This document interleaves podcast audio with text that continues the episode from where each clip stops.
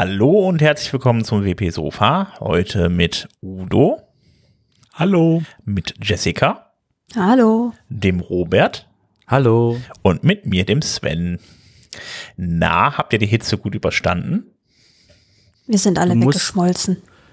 Ich denke mal, ich denke mal, ich weiß nicht, äh, wer von euch, wer von euch war nicht in Sevilla? Ich. Ich. Ich okay. war da. Okay, dann rede ich jetzt mit Sven. Sven, wie warm ist es gerade in Deutschland? Och, Grad sind es 18 Grad. Also. nee, aber wo, wo es warm war. Weil ich habe also diese, diese, ich weiß noch, wie das in Sevilla war, wie das so unglaublich. Also wir waren in Sevilla, in Spanien und zum WordCamp Europe in einer Hitzewelle. Ja. Und seitdem ist mir Hitze egal. ich ich habe quasi damals, das war so, ähm, für mich ist die, der, die größte Änderung war gewesen, ähm, wenn du läufst und den Wind erzeugst beim Laufen an den Armen und sowas, der war in Sevilla warm. Das war quasi, alles war warm. Egal was du hattest, es war warm. und ähm, äh, die, die, die perfekte Temperatur damals in Sevilla war irgendwie zwei Uhr oder drei Uhr nachts. Dann war das angenehme deutsche Temperatur. Und ähm, es ist einfach, hat einfach bei mir mein Thermostat quasi, mein intern, einfach kaputt gemacht. Und seitdem ist einfach, Wärme definiere ich, ob beim Laufen der gegen der Laufwind, ob der warm, also ob der ein Föhn ist oder ob der kühlt. Ja, wir hatten da so, so, so einen Kreisverkehr, inmitten von dem Kreisverkehr in Sevilla war, glaube ich, so eine, war so, war so, so eine Temperaturanzeige. Die hat auf jeden Fall mindestens 43 Grad angezeigt. Und das war noch die Hitze, die, diese, die dann irgendwie dann aus der Sahara rüberkam irgendwie. Und äh, auf jeden Fall, äh, ja, das war sehr, sehr unangenehm abends. Wie gesagt, der Wind, der war echt wie ein Föhn. Das war echt mega. Das war echt krass, ja. Das war hier, äh, fand ich das noch einigermaßen angenehm, das stimmt, ja also so jetzt als Einordnung für die Leute, die schon mal in Sevilla waren, unsere Thermostate sind einfach kaputt. Ja, wahrscheinlich. Nun gut, dann würde ich sagen, äh, fangen wir mal mit richtigen WordPress-Themen an. Äh, kommen wir mal zum WordPress-Core. So, Jessica, Gutenberg hat, kam wieder neu raus, wie jedes Mal. Was gibt's denn Neues? Ja, Version 13.7 ist da. Ähm, bringt insgesamt 167 Pull-Requests äh, mit in diesem, in dieser Version. Es sind ein paar coole Sachen dabei. Ähm, man kann jetzt zum Beispiel, ähm, wenn man äh, die Blocks äh, locken möchte, also feststellen möchte, ähm, war das vorher so, dass man das nur auf einer Ebene tun konnte. Und alle Kindblöcke, also alle, die dann ähm, verschachtelt war, waren und innerhalb in einer Gruppe oder Coverblock oder was auch immer, äh, die waren dann halt davon nicht betroffen. Und jetzt hat man einen Toggle geschaffen, äh, mit dem man eben alle Blöcke innerhalb dieses ausgewählten Blocks dann mit den gleichen Einstellungen versehen kann. Also man kann sie von, äh, man kann verhindern, dass sie gelöscht werden können oder eben, dass sie bewegt werden können. Und das ist eigentlich schon ein weiterer cooler Schritt. Ähm, dass es auch sinnvoll nutzbar ist, weil was bringt dir das, wenn du die Gruppe nicht verändern kannst, aber im Prinzip alle Inhalte? Äh, so kann man halt wirklich Designs festlegen und die ähm, können dann halt auch nur editiert werden, aber eben nicht ja, auseinandergenommen oder gelöscht werden. Und dann hat man ein bisschen ähm, ja, Aufräumarbeit gemacht. Und zwar hat man das Modal Design überarbeitet. Also wenn man jetzt zum Beispiel in die Einstellung geht, ähm, da gibt es in dem verlinkten ähm, Blogbeitrag äh, einen schönen Vorher-Nachher-Vergleich. Mit so einem Slider kann man äh, sich das Ganze mal anschauen, was sich optisch geändert hat. Sind jetzt nicht so wirklich große ähm, Veränderungen, aber auf jeden Fall schon äh, ja ein weiterer Schritt, um das Ganze so ein bisschen ähm, dem allgemein äh, UI ähm, ja, anzupassen. Ja, ich meine, das sind ja nie große Schritte bei Gutenberg, es sind immer viele, viele kleine, von daher. Ja, also manche werden jetzt sagen, ja, ist jetzt nicht so wichtig, aber ich finde schon, wenn man so mit der Zeit geht, dass das äh, da auch, sag ich mal, ein bisschen aufgeräumt wird. Und wie gesagt, wenn sich da jemand drum kümmert, ist das immer super, wenn man dann so eine Vereinheitlichung hat, dass es eben mehr wie aus einem Guss aussieht, trotz dass eben so viele Leute dran arbeiten. Genau. Eine weitere coole Sache ist, dass man jetzt auch Templates für spezifische ähm, Kategorien oder Seiten anlegen kann. Also wer sich ein bisschen mit ähm, der ähm, Template-Hierarchie auskennt, der bisherigen, da war es ja immer so, man hatte diese ganzen Standard-Templates ähm, und man konnte beispielsweise für eine Kategorie ähm, dann mit Minus und dann Kategorienamen ein spezielles Template für diese Kategorie erstellen. Ähm, das ging äh, jetzt auch schon, aber jetzt geht das halt auch aus dem Editor heraus, also aus dem Site-Editor. Da kann man jetzt eben sagen, ich möchte für die Kategorie X jetzt ein eigenes Template erstellen, weil die sich äh, anders hervorheben soll. So, das äh, ja, geht jetzt eben auch aus dem Editor raus und ähm, ist ein weiterer Schritt dazu, eben nicht mehr wirklich an die Dateien ran zu müssen, sondern nur noch das Ganze äh, quasi über den Editor zu konfigurieren. Ja, und wenn ich das anschließend dann runterlade, dann habe ich die Dateien ja dann auch wieder für ein neues Theme. Ja klar, also die liegen ja dann weiterhin, also die werden dort eben angelegt in dem äh, Templates-Folder müsste das sein. Und natürlich kannst du sie dann auch wieder weiter bearbeiten und weiterverwenden, klar. Dann gibt's noch eine kleine, kleine Verbesserung beim Coverblock. Ähm, da kann man jetzt, wenn man einen Coverblock neu anlegt und man eben noch kein Bild hinterlegt hat oder kein äh, Video oder eben keine Hintergrundfarbe, ist ja so ein Platzhalter da. Und da ähm, ist jetzt auch ein äh, ja, Button dazu gekommen, Use Featured Image, also das Featured Image benutzen. Und somit muss man nicht erstmal was anlegen und dann rumwechseln oben in der Sidebar, sondern kann das direkt beim Anlegen machen. Also auch wieder nur eine ganz kleine Verbesserung, aber auf jeden Fall viel einfacher in der Bedienung, wenn man eben da das Featured Image nutzen möchte. Und was auch noch ganz interessant ist, ähm, ist, wenn man sich die ähm, Informationen zu dem Beitrag oder der Seite anschaut. Also man hat ja oben in der oberen Leiste ähm, ja diesen Block-Inserter, dann diesen Umschalter zwischen ähm, Bearbeitungs- und Auswahlansicht, ähm, und diese, diese ganze Leiste oben äh, links. Und da gibt's ja diesen Info-Button, wo dann drin steht, wie viele Wörter, wie viele Zeichen ähm, da drin sind, wie viele Überschriften, welche, äh, wie viele Blöcke drin sind. Und man hat da jetzt neu hinzugefügt, dass man eine Lesezeit eingerichtet hat. Also da wird halt einfach, also Lesezeitberechnung ist relativ einfach. Man nimmt sich den ähm, gesamten Text und teilt den durch eine bestimmte Anzahl, gibt da so eine Durchschnittszahl. Ähm, wie viele Wörter ein durchschnittlicher Mensch lesen kann pro Minute und dann teilt man das und dann hat man halt einfach ein Ergebnis. Ähm, und ja, das wird da so angezeigt, dass man so ein bisschen Gefühl kriegt, okay, wie lange braucht die Person da, bräuchte eine durchschnittliche Person eben, um das zu lesen. Ähm, es gibt Plugins dafür, habt ihr bestimmt schon mal gesehen auf verschiedenen Blogs oder so, ähm, die das eben im Frontend anzeigen, aber man hat jetzt diese Anzeige eben auch ins Backend mit reingebracht.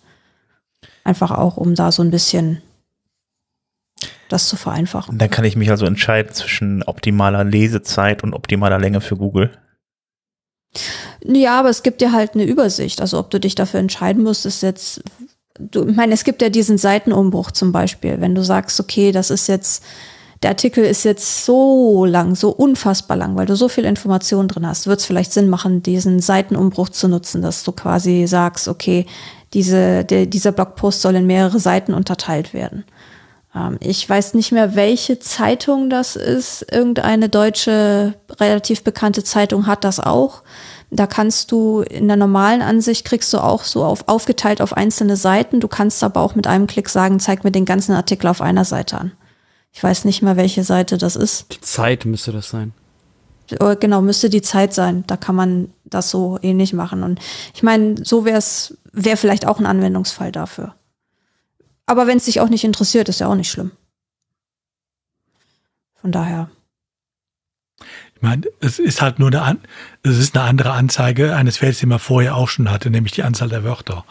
Ähm, wie Jessica eben sagte, das ist ja nur ähm, die Umrechnung so und so viele Wörter je Zeiteinheit, je Minute. Ähm, von daher es macht es vielleicht für einige etwas plastischer. Ne?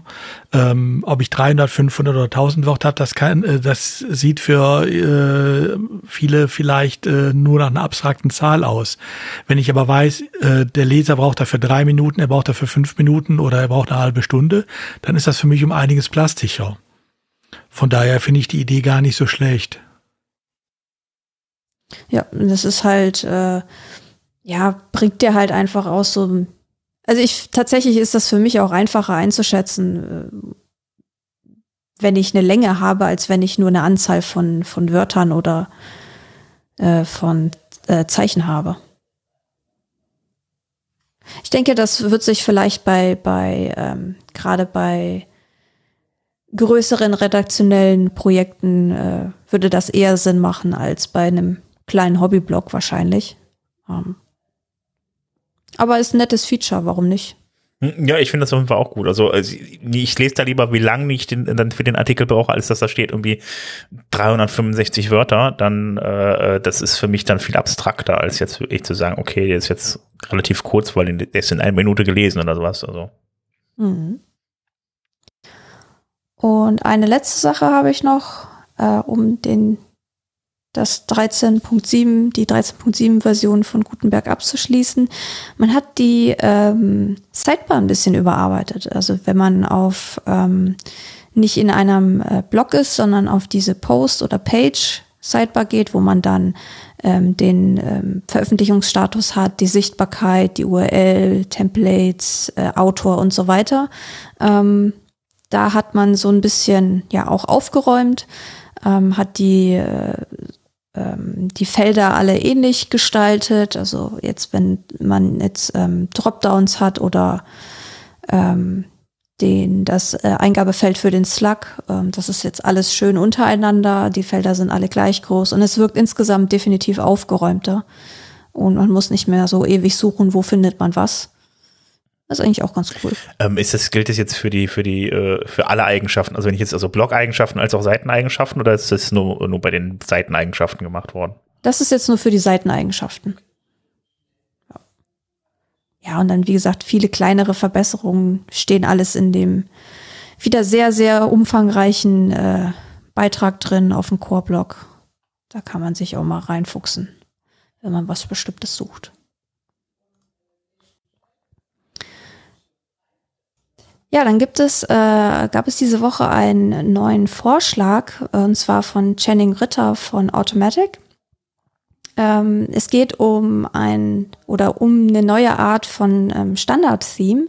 Also bisher war es ja immer so, man hat äh, ein beziehungsweise im letzten Release des Jahres ist immer ein neues Standard-Theme hinzugekommen und das war so, dass sich eine Gruppe von äh, ja, Interessierten zusammengefunden hat und eben an diesem Theme gearbeitet hat.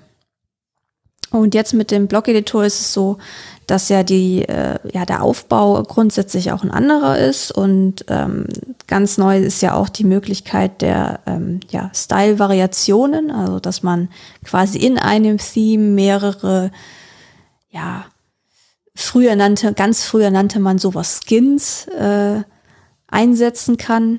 Also verschiedene ähm, Möglichkeiten, Farben und Schriftarten und Einstellungen ähm, zu kombinieren.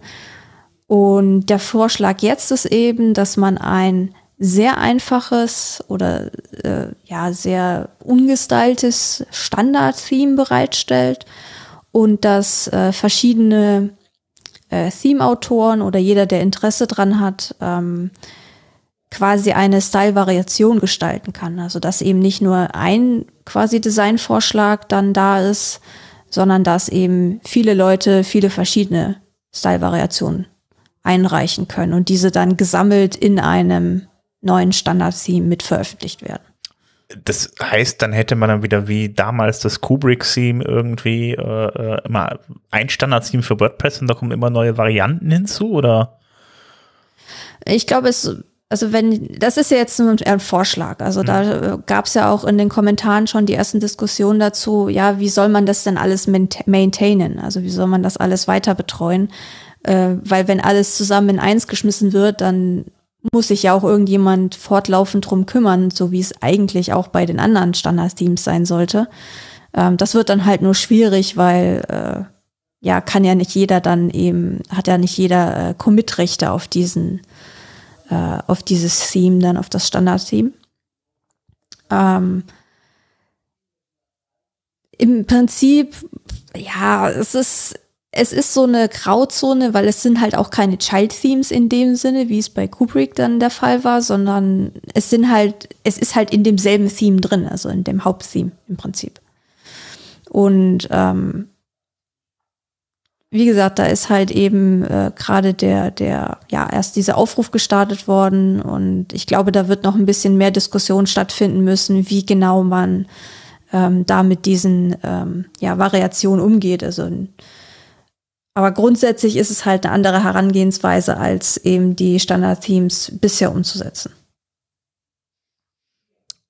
Da bin ich mal gespannt, was dann daraus wird. Ist ja, wie gesagt, erstmal ein Vorschlag. Genau. Gut, dann würde ich sagen, ähm, ja, kommen wir mal von Gutenberg weg und von Themes äh, mal zu einer etwas anderen Sache. Die Performance, äh, beziehungsweise das Performance-Team ist ja auch sehr fleißig im Moment.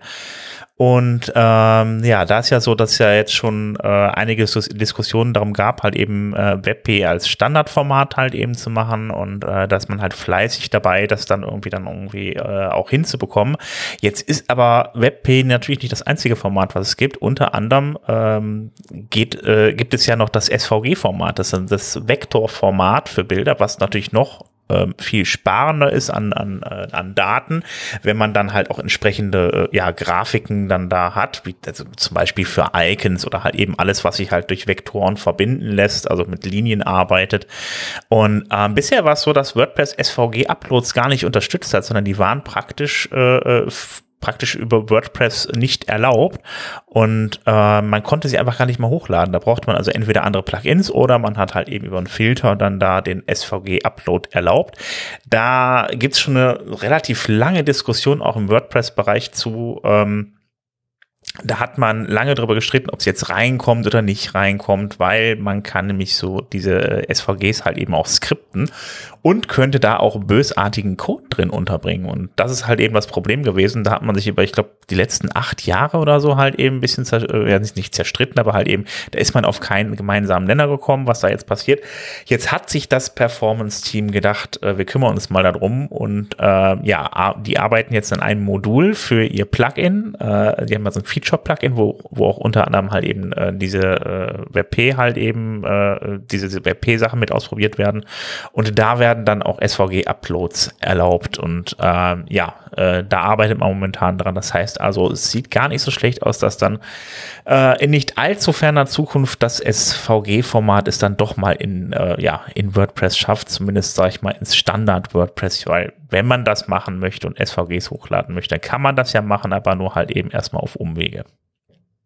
Endlich ein Plugin weniger in Zukunft. ja, also ich habe es äh, halt auch häufig genutzt für Logos und sowas. Also äh, habe es dann halt eben irgendwie über äh, Filter dann freigegeben. Aber es ist, also ich meine, ich weiß halt selber, was ich darauf lade. Wenn das ein Logo ist, was ich da praktisch selber irgendwo exportiert habe, ist da definitiv kein Chartcode drin. Es geht wahrscheinlich dann da auch erstmal um die breite Masse äh, die sich dann vielleicht irgendwo ein SVG-Bild äh, runterladen, das dann irgendwie in ihre Website laden. Ähm, naja, aber äh, ja, äh, ich wäre auch froh, wenn das dann halt im standardmäßig in WordPress geht, weil dann spare ich mir auch, glaube ich, bei ziemlich jeder Seite einen Arbeitsschritt äh, mehr.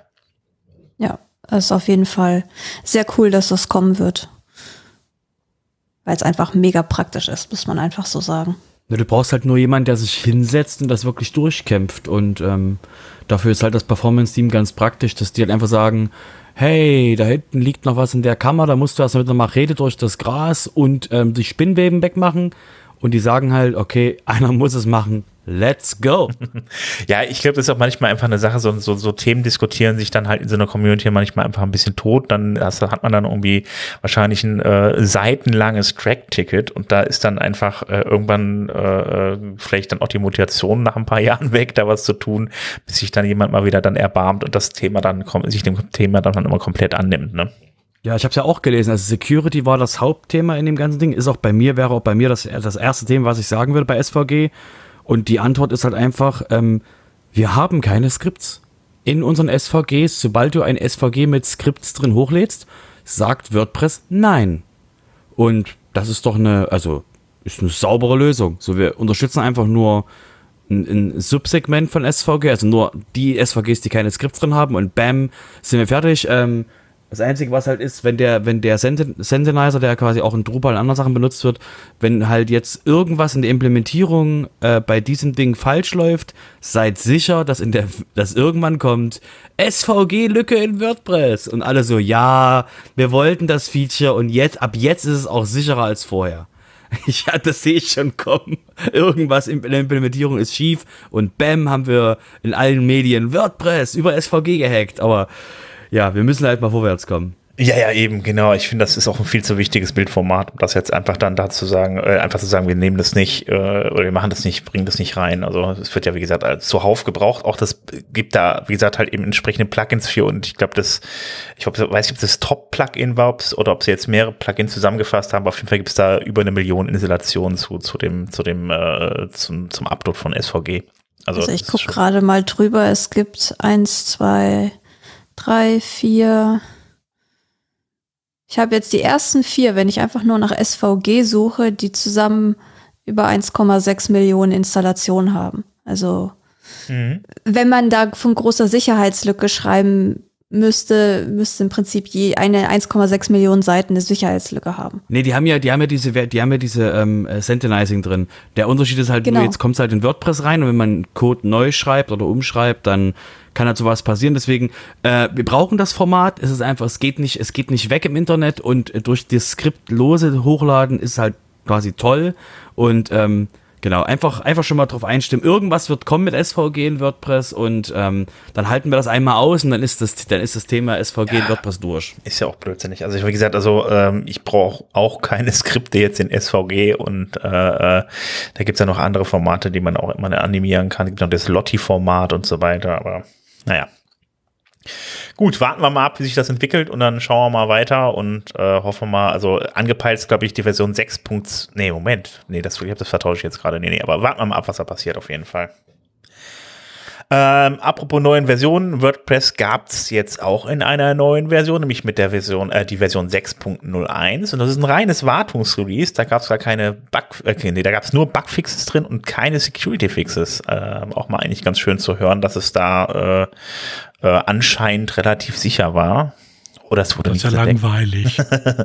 Von ja, dem, was wir wissen von dem, was wir wissen, wer weiß, was da noch irgendwie eventuell nicht bekannt ist an Sicherheitslücken. Aber nein, ähm, prinzipiell finde ich das ja eigentlich schon ein ganz gutes Zeichen. Aber auf jeden Fall gab es insgesamt elf Bugfixes im Core und 18 Bugfixes im Blog-Editor. Und äh, ja, das war's eigentlich. Äh, da gab es jetzt keine größeren Änderungen drin, aber es ist ja immer so mit Minor Releases, dass da wirklich nur, also dass da eigentlich nur Bugfixes rein sollen und Security Fixes. Ja, und das war's äh, in der Spalte WordPress Core. Dann geht's jetzt weiter rüber zu den Plugins, Themes und zu den Blöcken. Ja, da gibt's eine interessante Neuerung im Theme Directory, also mehrere tatsächlich. Äh, die erste ist, dass ähm, bei, ähm, ich glaube, bei allen Themes, ich bin mir nicht sicher, ob sich's nur auf Blog-Themes beschränkt, ähm, aber bei den Block-Themes fällt es natürlich am meisten auf. Ähm, wenn die Block-Themes eigene Patterns mitbringen, dann werden diese jetzt auch im Theme Directory dargestellt. Also auf der Seite, ähm, wenn ihr halt ein Theme aufruft in dem Theme Directory und dann eben habt ihr oben das, den Screenshot und dann habt ihr ähm, rechts daneben Preview und Download-Buttons in der Sidebar und wenn ihr dann ein bisschen runterscrollt unter den Tags, ähm, war bisher dann immer diese, diese Downloads-Übersicht. Und dazwischen ähm, hat man jetzt eben die Patterns hinzugefügt, die dieses Theme quasi mitbringt. Ähm, das ist noch ein bisschen, äh, ja, steckt noch ein bisschen in den Kinderschuhen. Also wenn es jetzt ähm, Patterns sind, die mit dem, ähm, ja, die äh, mit Standardblöcken gemacht sind, dann sehen die relativ gut aus. Wenn die Patterns jetzt zum Beispiel mit einem zusätzlichen Plugin konfiguriert werden, ähm, dann ähm, ja, sehen die vielleicht nicht ganz so dolle aus, wie dann tatsächlich auch, wie sie dann tatsächlich in dem ähm, Theme aussehen würden mit dem Zusatzplugin. Ähm, aber es ist auf jeden Fall schon mal sehr interessant zu sehen, dass man eben jetzt sich auch diese ganzen Patterns eben anschauen kann, die äh, so ein Theme halt mitbringt. Das sind zwar nur kleine Vorschauen, aber man kann die eben auch großziehen. Also dann hat man die ähnliche ähm, Darstellung, wie wenn man eben auf den Preview-Button drückt oben. Und ja. Ist das dann eine HTML-Darstellung, die große Darstellung, oder ist es dann einfach nur ein großes Bild? Oder? Nee, nee, das ist eine richtig gerenderte, ähm, wie, wie diese Preview im Prinzip. Die ist ah, okay. ja auch äh, eine richtige Website, die gerendert wird. Okay. Könnte es sein, dass dann an der Preview insgesamt mal gearbeitet wird, oder? Ja, da gibt's ja schon längere Diskussionen zu und ähm, die ist auch kürzlich wieder aufgepoppt ähm, beim nächsten Thema. Ähm, und ich denke mal schon, weil es eben schon wirklich sehr, sehr überfällig ist, dass das Theme Directory einfach mal eine Überarbeitung bekommt. Ähm, weil diese Darstellung, du hast ja im Prinzip die, ähm, äh, die jetzt Classic Themes, ähm, wenn man sie so nennen mag, gab es ja auch eine Diskussion drüber. Ähm, da gab es ja immer so ein, eine Art Blogpost oder eine Art Übersichtsseite, die für alle Themes gleich war. Das heißt, wenn ein Theme jetzt zum Beispiel eine sehr eigens designte Startseite hatte, dann war die zwar in diesem Screenshot zu sehen, aber nie halt in dieser Preview, weil die Preview halt nichts kann. So gesehen. Nö, die ist, glaube ich, auf dem, auf dem Stand von Kubrick von damals noch irgendwie. Ich glaube, da ist nicht mehr viel passiert seitdem, oder? Genau, richtig. Und das ist halt einfach das große Problem, weil halt viele Themes einfach mit eigenen Startseiten aber gearbeitet haben. Und gerade jetzt mit dem, mit den Blog-Themes und dem Full-Site-Editing wandelt sich das ja nochmal komplett. Und ich glaube, jetzt hat man langsam gemerkt, so, okay, diese Darstellung, wie wir sie haben im Theme Directory, das ist halt nicht sehr geil. Und ähm, geht jetzt eben her und äh, ja, versucht das einfach zu verbessern. Und äh, ich hoffe natürlich, dass man sich halt nicht nur auf die ähm, Blog-Themes einschießt, auch wenn das natürlich schön wäre, wenn die äh, ja so ein bisschen ähm, ja promoted werden, aber äh, dass man das halt auch für die bisherigen Themes auch äh, quasi mit bedenkt, dass die halt auch noch durchaus ihre Berechtigung haben und noch nicht alle eben auf Block-Themes umsteigen möchten, wollen, sollen, können. Äh, ja, mit dem, mit dem, das sieht nicht sehr geil aus, ist noch wirklich, sag ich mal, maßlos untertrieben. das ist wirklich, also es passt einfach vorne und hinten nicht mehr. Ich möchte mal ganz kurz äh, äh, ähm, für die Leute, die nicht wissen, was, äh, äh was das Kubrick-Theme war, also äh, das war ich glaube, um 2010 rum und davor irgendwie das Standard-Theme vom WordPress und bis man dann dazu übergegangen ist, dann zu sagen, wir machen jeden Jahr, jedes Jahr ein neues Theme und äh, äh, ja, googelt mal danach und schaut mal, dann werdet ihr euch wahrscheinlich daran erinnern oder habt ihr wahrscheinlich schon mal gesehen, wie es ausschaut. Es ist so einen blauen Header, es ist, hat eine fixe Breite, ist weiß und hat, glaube ich, einen dunklen Hintergrund, also ist Stein. Hintergrund. Bitte? Das, Ding hatte ich schon 2005 auf meiner Installation. Oh ja, siehst mal noch. Davor, davor war nur, davor war, noch, war nur das Default-Theme, was wirklich Default-Theme heißt. Und äh, ähm, Spoiler, ihr wollt's nicht sehen. Einfach, einfach, also quasi es ist, also Back to the Roots ist eine sehr große Untertreibung für das Default-Theme, äh, was eben davor gab. Äh, das war Version 1.2 oder irgendwie sowas davor, 1.0 oder sowas kam das mit. Und äh, seitdem ich das benutze, also wird, ich WordPress benutze seit 1.5, äh, war halt dieses blaue große Header-Ding quasi in der Mitte der Seite, war quasi da der Standard. Wobei ich glaube, das gibt's inzwischen sogar in der Blog-Version. Ähm, aber Kubrick war ja damals schon immer ein Theme, das gehört ja immer zu den ersten Sachen, wenn man eine neue Seite aufsetze, das Theme austauschen, weil das konnte man wirklich zu nichts benutzen. Das war ja schon in den äh, fünf, sechs Jahren, äh, wo es verwendet wurde, war das ja schon sehr schnell out of the art. Ich wollte gerade sagen, 2005 war das doch modern, oder? Ja, aber äh, das wurde halt fünf, sechs Jahre verwendet. Und dann, aber es wurde halt von allen benutzt, die ja. WordPress aufgesetzt haben. Ja. Das heißt, du hast es irgendwo gesehen und siehst so, Kubrick, ah, das ist eine WordPress-Seite. Ja, das stimmt. Und vor allen Dingen, du konntest von Haus aus ja wirklich nichts dran ändern, ne? Ähm, es sei denn, du stiegst halt äh, wirklich in CSS oder sonst was rein. Du konntest noch nicht mal den blauen Header ändern, ohne äh, anfangen, äh, äh, ähm, in die Style Sheets und so reinzugehen. Das war Ja, damals. Ja, also würde ich jetzt auch sagen, also äh, schweifen auch gerade ein wenig ab. Also ja, lassen wir lassen wir die Nostalgie mal äh, in der Vergangenheit zurück.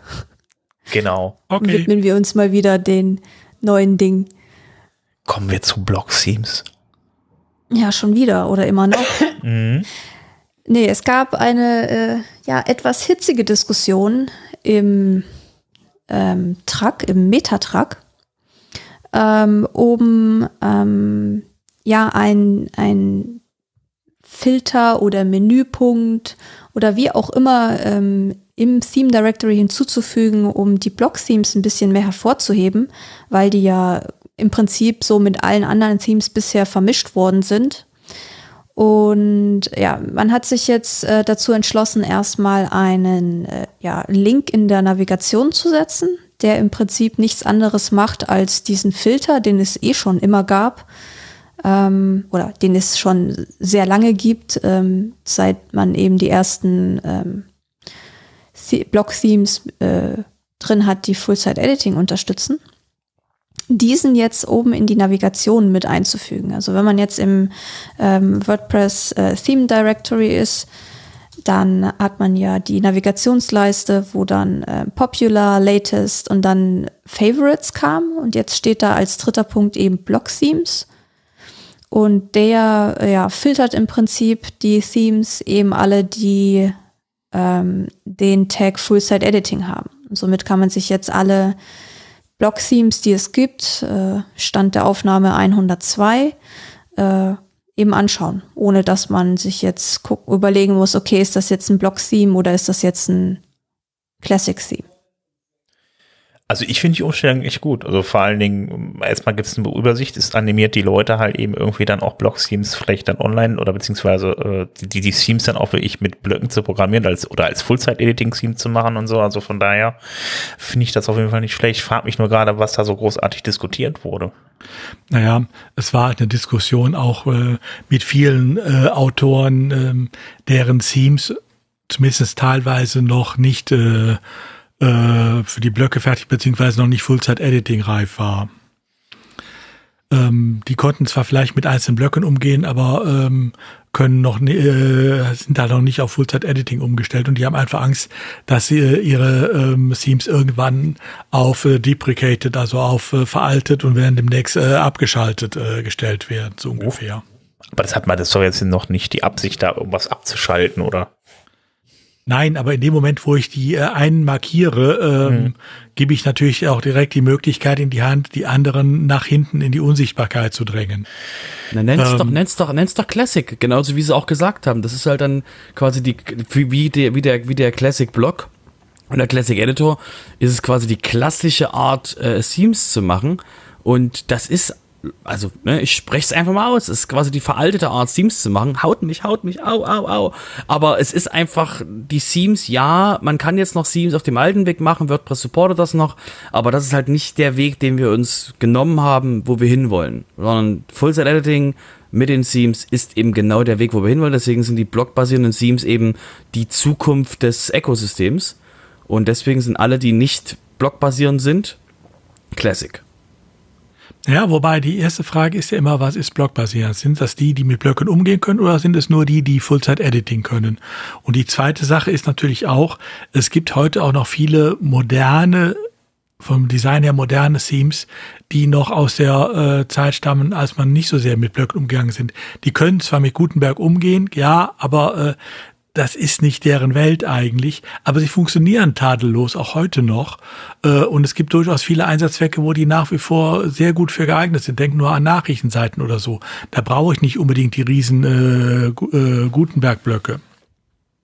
Also es gibt auch für die noch Einsatzzwecke und äh, man sollte sie nicht direkt äh, alle äh, über den Haufen werfen, auch wenn sie sicherlich auf Dauer aussterben werden. Ja, klar.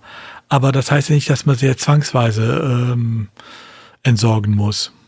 Und genau das mhm. würde man tun, wenn man sie zur Unkenntlichkeit äh, bringt. Na, mir geht's eher um die Erwartungshaltung des Users. Der User ähm, bekommt quasi dieses WordPress, hat ein Video vor sich oder ein Buch vor sich, okay, ignoriert mal Bücher, ähm, hat ein Video vor sich auf YouTube äh, oder hat den Learn WordPress.org Kurs oder was, der Teufel was ähm, und klickt sich da so durch und ähm, dann diese Erwartungshaltung des Users an der Stelle zu brechen, hat immer und jetzt bearbeite mal deinen Header, also jetzt bearbeite mal dein Menü ach ja, nee, das geht hier anders. Das ist quasi, nee, das, was du, denn der Dokumentation, die du gerade vor dir hast, passt nicht mit dem, was du gerade siehst. Und das ist halt genau für mich der Punkt eben, dieses, ähm, die Leute halt darauf vorzubereiten, dass eben, dass eben dieses, es muss halt ein einheitlicher Erwartungshaltung sein, ansonsten hast du halt extrem extrem komplizierte Dokumentation und dann sind wir wieder nicht unserer, unserer ähm, Philosophie verordnet, dass sie für die Majority of User arbeiten und die Majority of User braucht einfach eine einheitliche Standard-Dokumentation, die jetzt demnächst sich mal irgendwann ändern muss, auf Blog basierend, aber dass eben wirklich die Leute abgeholt werden, ähm, eben mit einer einzigen für sie geltenden Dokumentation. Und das bedeutet halt eigentlich blockbasierende Themes. Ja, aber dann ähm, machen wir mal einen Ausflug in die Wirklichkeit. Mhm. Ähm, wenn du auf das Theme-Verzeichnis guckst, wirst du da insgesamt, ich glaube, neuneinhalbtausend Themes finden. Davon sind wahrscheinlich vier oder 5.000 absolut veraltet, lassen wir sie weg, aber es bleibt trotzdem eine dicke vierstellige Zahl übrig. Dem stehen gegenüber im Moment, was sagtest du eben? Ähm, 102. 102 ähm, äh, äh, Zeit-Editing-fähige Themes. Das ist nicht die Majority, das ist eine verschwindende Minderheit, ähm, die geeignet sind schon für die neuen äh, Sachen, die im Übrigen auch noch nicht komplett ausgereift sind. Das darf man ja auch nicht vergessen. Mhm. Full-Zeit-Editing ist ja noch nicht so, dass ich jede Webseite unbesehen äh, damit äh, erstellen kann. Steht ja immer noch Beta drüber, ne? Eben. Ne? Und dann hier zu sagen, äh, ich will die jetzt promoten äh, für äh, dieses System, finde ich ehrlich gesagt ein bisschen verfrüht. Dass man ich finde es okay, wenn man dabei schreibt, äh, das sind Full-Zeit-Editing-Themes und die zum Beispiel über äh, den Filter, äh, genauso wie man andere Sachen, wie man ja auch nach barrierefreien äh, Themes und so weiter suchen kann, auch nach äh, Full-Zeit-Editing-Themes suchen kann. Aber ähm, sie noch weiter darüber hinaus zu heben, wird auf Dauer sicherlich sinnvoll sein, aber zum jetzigen Zeitpunkt halte ich es noch ein bisschen zu früh. Einfach, weil es noch nicht angekommen ist. Aber so kriegst ja. du, hast, hast, hast halt ein Ei-Problem. Das wird halt nicht ankommen, wenn es nicht promoted ist, also musst du es, ja, also du hast halt. Es wird ich denke ankommen. halt, dass, sag du, Uwe. Ja, mach ruhig. Mach du ruhig. Ja, ich denke halt, dass es der erste Schritt ist, wenn man halt eben in der Navigation so einen extra Punkt hat, ohne jetzt eins, zwei, drei Klicks machen, drei oder vier Klicks machen zu müssen, um zum gleichen Ergebnis zu kommen. Also die Hürde wird einfach ein bisschen verringert es ist ja, es war ja die auch die im, im ursprünglichen, ähm, also die Person, die ursprünglich das Ticket aufgemacht hat, hatte ja auch reingeschrieben, äh, ob man vielleicht den Algorithmus ändern sollte, wie die Themes dargestellt werden, um diese Block-Themes nach oben zu pushen. Und ich glaube, das war halt ein großer ausschlaggebender Punkt um diese Diskussion herum, ähm, da jetzt einen Algorithmus äh, da anzupassen oder einen einzuführen, wer wahrscheinlich eh schon da ist, aber ähm, ja, da die Gewichtung auch anders zu setzen. Aber ich finde, mit äh, so einem Link machst du im Prinzip nichts anderes als das, was eh schon da ist, äh, einfach den Weg dahin zu verkürzen. Was jetzt keine, keine Änderung des Algorithmus ist, sondern einfach nur ja, eine Abkürzung. Ja, du kannst ja weiterhin Du kannst auch weiterhin die alten benutzen, ja, wenn du sie findest dann. Ne? Das ist ja genau das Problem. Du schneidest auf dem Wege den alten Themes teilweise den Boden ab. Und man darf bei Themes äh, eins nicht vergessen. Die Themes im WordPress-Verzeichnis ähm, sind ja meistens äh, der Einstieg äh, für viele Leute, die dann doch vielleicht auf die Pro-Version aufsteigen oder sonst was. Das heißt, ähm, wenn ich im Theme-Verzeichnis mit meinem Theme nicht gefunden werde, dann habe ich eigentlich kaum noch Chancen, äh, dass ich meine Pro-Version davon auch noch verkaufen kann, die dann wiederum die weitere Entwicklung äh, finanziert. Ne? Wir erwarten von den Leuten, dass sie alle jetzt umsteigen, alles Full-Zeit-Editing-Themes machen, nehmen ihnen aber gleichzeitig die Sichtbarkeit, mit der sie das Ganze finanzieren könnten. Also deshalb, ja, es ist ein Henne-Ei-Problem oder da beißt sich die Katze in den Schwanz, egal wie du das nennst. Aber äh, die Frage ist ja einfach, äh, die Frage ist auch nicht, müssen wir die Full-Time-Editing-Themes irgendwann mal promoten? Ja, natürlich. Die Frage ist nur, ist das jetzt schon der richtige Zeitpunkt?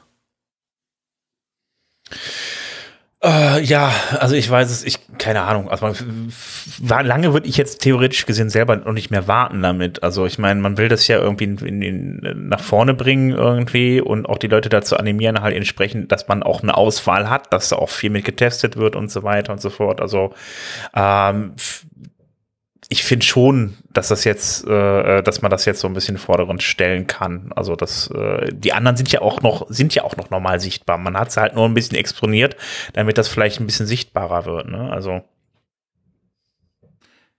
ja, aber das eine bedingt ja das andere. Indem ich natürlich die einen sichtbarer mache, verstecke ich die anderen zwangsläufig. Das ist Und, richtig. Mein, aber das ist das Problem. Im Prinzip, ich gebe dir recht, bei ähm, äh, viele haben ja auch zum Beispiel das Mantra, ich will immer aktuell sein, ich will immer neu sein und äh, haben zum Beispiel auch bei größeren Versionen teilweise wirklich Brüche drin, äh, wo die Back, äh, die Abwärtskompatibilität fehlt äh, und so weiter. Das, aber das ist ja nicht das, was WordPress immer ausgemacht hat, sondern WordPress hat ja eigentlich immer ausgemacht, dass man zuerst mal alle mitgenommen hat, bis die Installationsbasis so gering war, dass man es äh, abschneiden konnte. Hm. Denk nur mal an die Diskussion um alte äh, PHP-Versionen oder auch äh, ähm, bei jQuery, wie lange man alte Versionen mitgenommen hat, einfach weil einige sie noch brauchten und man nicht brechen wollte. Aber im Endeffekt, das, was man jetzt hier macht, ist nichts anderes als das, was man früher immer sich verweigert hat. Man sagt einfach, wir wollen mit äh, Teufel komm raus die neue Versionen haben und die müssen jetzt gepusht werden und alles andere ist, alte ist Igide Bafui. Jedenfalls kommt es so an und das finde ich nicht richtig. Ja, weiß ich nicht. Ich finde das jetzt ein schwieriger Vergleich. Also, weil ich, ich meine. Das ist Interpretationssache finde ich.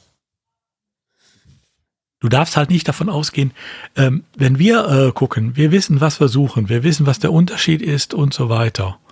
Ähm, geh mal als Unbedarfter äh, dran, der gerade neu anfängt.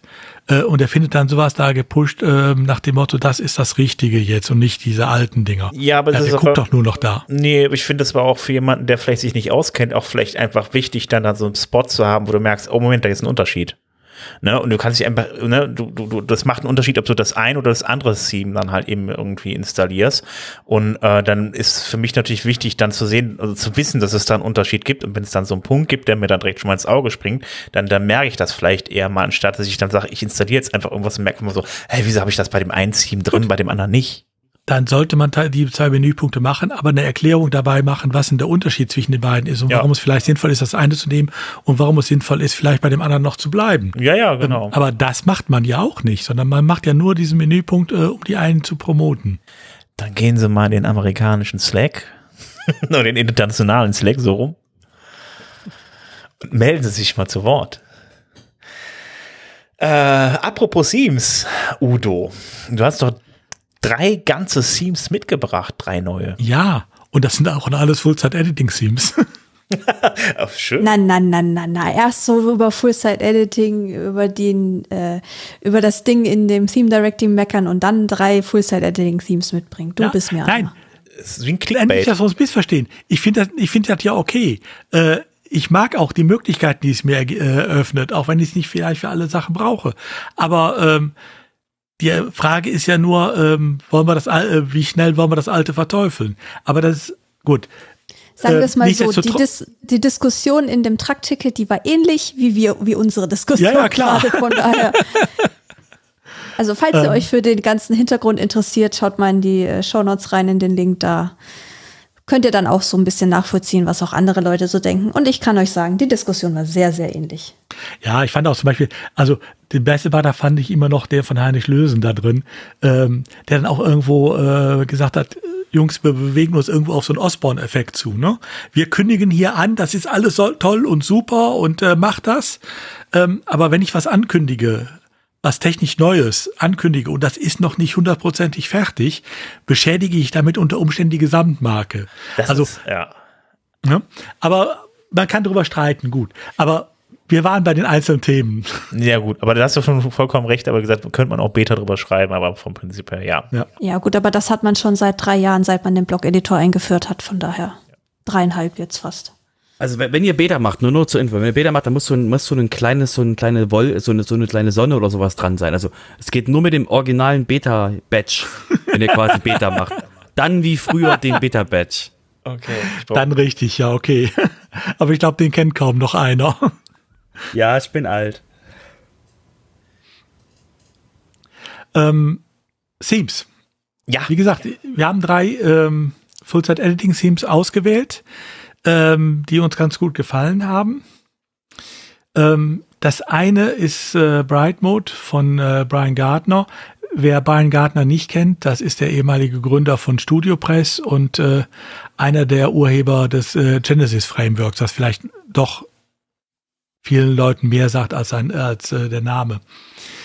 Ähm, der hat äh, mit äh, Byte Mode äh, ein Theme vorgelegt, äh, was sich sehr gut anpassen lässt, äh, auch äh, also wirklich Full-Time Editing at its best und einfach damit auch mal zeigt, was alles funktioniert, verschiedene äh, ähm, Farb, äh, äh, Farbauswahlen vorlegt, äh,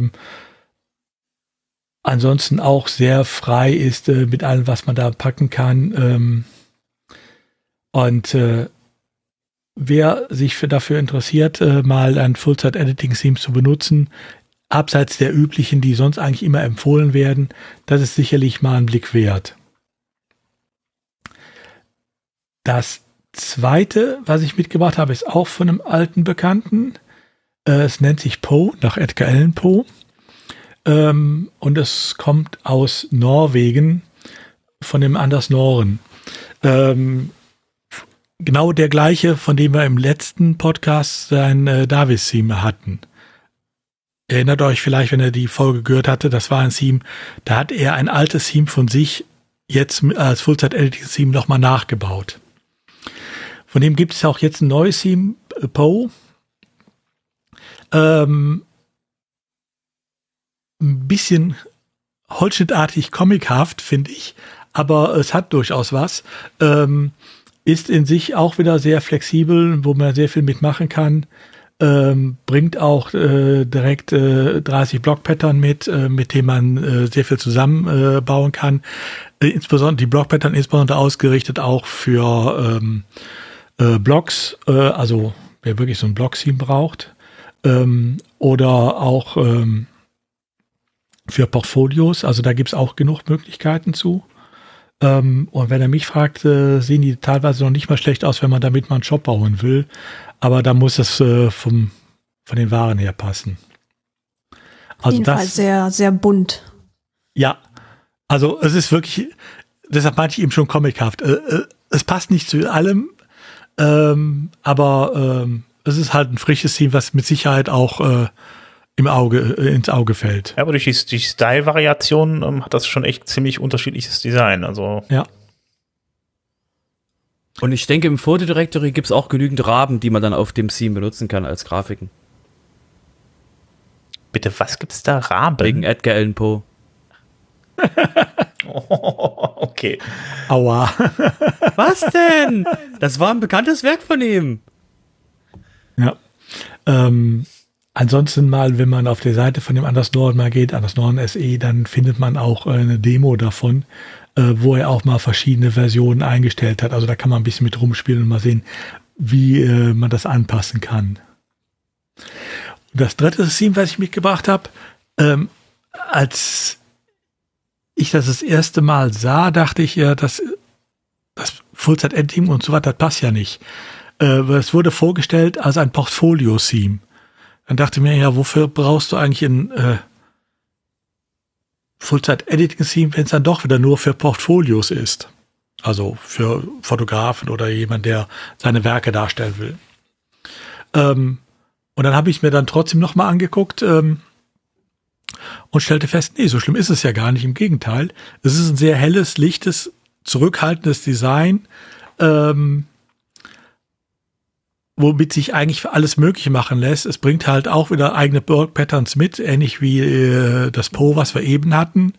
Ähm, und die Block-Patterns, die sind halt insbesondere für Portfolio, Designs und Fotografen und so ausgerichtet. Aber man kann auch alles andere genauso damit machen. Also die Auswahl ist auch da groß genug. Exton heißt das, bevor ich es vergesse zu erwähnen. Ähm, auch das von der äh, Theme-Schmiede, die es schon länger gibt.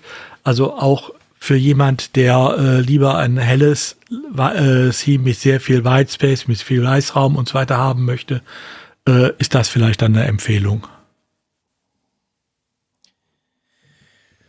Gut, dann hast du uns ja schön, äh, ja, drei schöne Full-Site-Editing-Schemes mitgebracht und äh, ich würde sagen, ähm, ja, äh, apropos Page-Bilder, äh, apropos Themes, äh, ich komme jetzt zu Page-Bilder.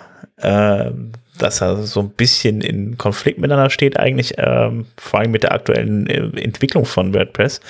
Ähm, es gibt einen neuen Page-Builder und der nennt sich Breakdance. Der ist jetzt in der Alpha-Version verfügbar. Ähm, ja, jetzt ist erstmal die Frage, warum ein neuer Page-Builder? Ähm, ja, und auf der anderen Seite, also ich habe mir den mal angeschaut. Ich habe, ähm, es gibt da so ein Video zu, das haben wir dann euch verlinkt, dann die Seite, wo das Video drauf ist. Ähm, das ist so ein 20-minütiges Intro und da kann man sich das mal anschauen. Das sieht echt gut aus sogar, ähm, aber da sehe ich auch wieder keine Blöcke drin oder so. Ähm, ja, ist jetzt die Frage, warum? Weil man es kann.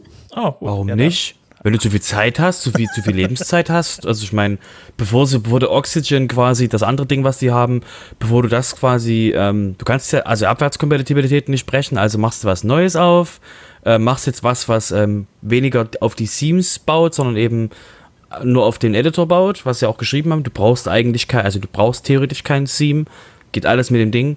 Und ähm, ja, ich meine, ist ein süßer Name, Breakdance, können wir uns merken, wenn, wir dann, wenn wir dann in einem halben Jahr drauf gucken, was ist eigentlich aus Breakdance geworden? Und ähm, dann, ah, nichts. So, und das, ja, genau, ist halt noch ein Editor, noch mit JavaScript. Und dann guckst du, wie du das, wie du den erweitern kannst und dieses, jene, gewelche. Und es hat alles, es baut halt nicht auf dem Editor auf, deswegen existiert es halt neben dem Editor und dann musst du halt darauf hoffen, dass es die Firma auch, also dass die so ein gutes Geschäftsmodell haben, dass es die auch noch in einem zwei Jahren oder einem Jahr gibt, bevor du dann merkst, ah, technische Schulden und ich darf alles nochmal machen. Ja, wobei äh, der Witz ja ist, wenn man sich das anguckt, das sieht ja ganz nett aus, was sie da machen. Also ähm, vom Ergebnis her gefällt's mir sogar. Ne? Ähm, das Problem ist einfach, ja, äh, erstens, ich finde es mutig, noch in äh, Gutenberg-Zeiten noch einen neuen äh, Page-Builder auf den Markt zu bringen, der dann auch mit äh, Gutenberg konkurrieren muss. Und äh, sie sagen zwar auf der einen Seite, ja, sie äh, arbeiten, äh, sie sind mit Gutenberg verträglich, aber die Verträglichkeit äh, haben wir eben festgestellt, ja, besteht darin, äh, dass es einen Blog gibt für diesen äh, Breakdance äh, Page Builder, in dem man dann wiederum, den man in Gutenberg einfügen kann, in dem man dann aber wiederum mit Breakdance arbeiten kann. Also also ja. Früher nannte man sowas iFrames, jetzt macht man es anders, ja. Hm. Also ich bin auf jeden Fall echt äh, erstaunt, dass es das äh, irgendwie immer wieder Leute versuchen, dann da irgendwie vor allen Dingen jetzt dann, das läuft ja immer wieder konträr zum, zum, zum Gutenberg und zu den Blöcken und so weiter. Also, wie ich gesehen habe, also da, die haben ihre einzelnen, also ihre eigenen Elemente, die man dann hinzufügen kann, wieder mit Überschriften, Blöcke, Bilder und, ne, also ich habe 100 unterschiedliche Elemente, die man dann da einfügen kann, aber es fügt sich ja auch nicht hundertprozentig in Gutenberg ein, weil ich kann ja auch keine Gutenberg-Blöcke dann da an meine Seite ziehen. Äh, ich verstehe nicht so hundertprozentig, warum man dann nicht einfach komplett direkt ein eigenes CMS baut, weil das ist ja wirklich echt Schweine viel Arbeit, so ein, so ein, so ein Full-Zeit-Editing halt eben zusammenzubauen irgendwie. Ähm, ich äh, habe irgendwie einfach das Gefühl, dass die Leute einfach denken so, ach Gutenberg, oh, der ist so schlecht, ich muss das jetzt unbedingt nochmal schöner machen. Und dann machen sie es, aber am Ende, äh, wie gesagt, das Problem wird dann am Ende wirklich sein, dass äh, wenn diejenigen, die das nicht machen und von denen dann anschließend äh, ist man dann abhängig von, von den Leuten, die das, die, das, die diesen Page-Builder programmieren. Und wenn die dann nach einem Jahr sagen, oh, hat sich ja dann doch nicht gelohnt, dann habe ich halt wirklich das Problem, äh, dass ich das dann äh, eventuell neu machen muss, weil wenn der dann nicht weiterentwickelt wird und dann gibt es da eine Sicherheitslücke oder so, dann habe ich ein Problem. Ja, da kannst du froh sein, Sicherheitslücken werden da nicht gemeldet werden, weil das ist so klein, das kriegt kaum einer mit. äh, von daher, quasi ist das, denke ich nicht, dass du jetzt irgendwie sicherheitsmäßig da drauf gucken musst, das quasi, das ist quasi, wenn der, wenn, wenn die quasi 1000 Kunden kriegen, ne, dann machen die Shampoos auf und freuen sich, weil sie quasi jetzt von ihrer Lifetime-Lizenz von Oxygen rüberkommen auf Break, Breakdance, was halt keine Lifetime-Lizenz hat und quasi schlau, ne, also Wechsel, Wechsel auf einen, ähm, auf ein normales Geschäftsmodell und ähm, dieses Neuschreiben von dem CMS, das ist echt heftig. Also mit Symphony oder irgendwelchen anderen Zeug ein CMS vom Scratch zu schreiben, das ist Aua. Und wir, ne, wir gucken uns den größten, äh, den, den größten High gerade im WordPress-Markt an, Elementor, die forken auch noch nicht WordPress. Und deswegen ähm, auf die, weil du hast halt diese ganzen Plugins, die du halt, also ne, ähm, dann schreib doch mal ein E-Commerce-System für, also was wie WooCommerce ist, aber du hast halt ein eigenes System. Das ist alles sowas von bäh. Du willst eigentlich bloß editormäßig die Leute abholen mit einem besseren Produkt. Und ja, have fun. Ist, ist deine Lebenszeit. Ja, ich, ich verstehe es halt nicht, weil du kommst mit so Dingern ja auch nicht wirklich weit. Ne? Das Problem ja, ist ja, eine normale Unternehmenswebseite kriege ich dann damit hin. Ja, okay. Äh, oder für einen Verein oder für mich persönlich und so weiter. Aber alles, was darüber hinausgeht, was ich sonst auch über Plugins abdecke, wie zum Beispiel einen eigenen Shop, da rennst da schon in Probleme, weil die einzelnen Hersteller müssen ja dann auch dann entsprechende Elemente für Shops anbieten, die weiterentwickeln, die auf dem Laufenden halten, ne? also dann äh, entsprechend dann sich ents entsprechend WooCommerce beispielsweise anzupassen, aber es gibt ja noch zig andere Plugins, die die Leute einsetzen irgendwie. Boah, Sven, Sven nochmal, das ist für die von, um von Oxygen auf a Breakdance zu kommen, quasi ne, wirklich den Wechsel zu kriegen, und dann brauchen sie irgendwie nur so eine, so eine kleine vierstellige Anzahl weltweit. Die brauchen quasi aus der ganzen Welt irgendwie so ein paar Tausende von Kunden und schon könnte sich das für die vielleicht sogar rechnen. Also von da ist das quasi, die haben jetzt ja, du, du musst überlegen, du sitzt ja mit Oxygen, sitzt du ja schon in dem Markt drin und du siehst halt mit Oxygen, du kannst in die Richtung gehen oder in die Richtung und jetzt fängt, fängt halt die Oxygen-Bude, fängt an Breakdance zu bauen und du merkst halt, das ist quasi wegen Abwärtskompatibilität, die müssen halt, die müssen halt irgendwie, müssen sie irgendwo hin. Und mit Oxygen geht das nicht, also haben sie ein neues Produkt aufgemacht und müssen jetzt gucken, wie sie quasi die Oxygen-Kunden auf das Breakdance-Ding kriegen um halt die quasi langfristig zu halten und vielleicht noch ein paar neue Kunden über das Breakdown-Dings reinzuholen. Und das ist einfach nur für mich nur so ein, so ein kurzes, äh, so ein kurzes Foto in den Markt hinein, wie das denn jemand macht, der aktuell schon einen Page-Builder gebaut hat. Ne, wir haben ja auch noch Divi und wie sind die alle heißen, die anderen Dinger.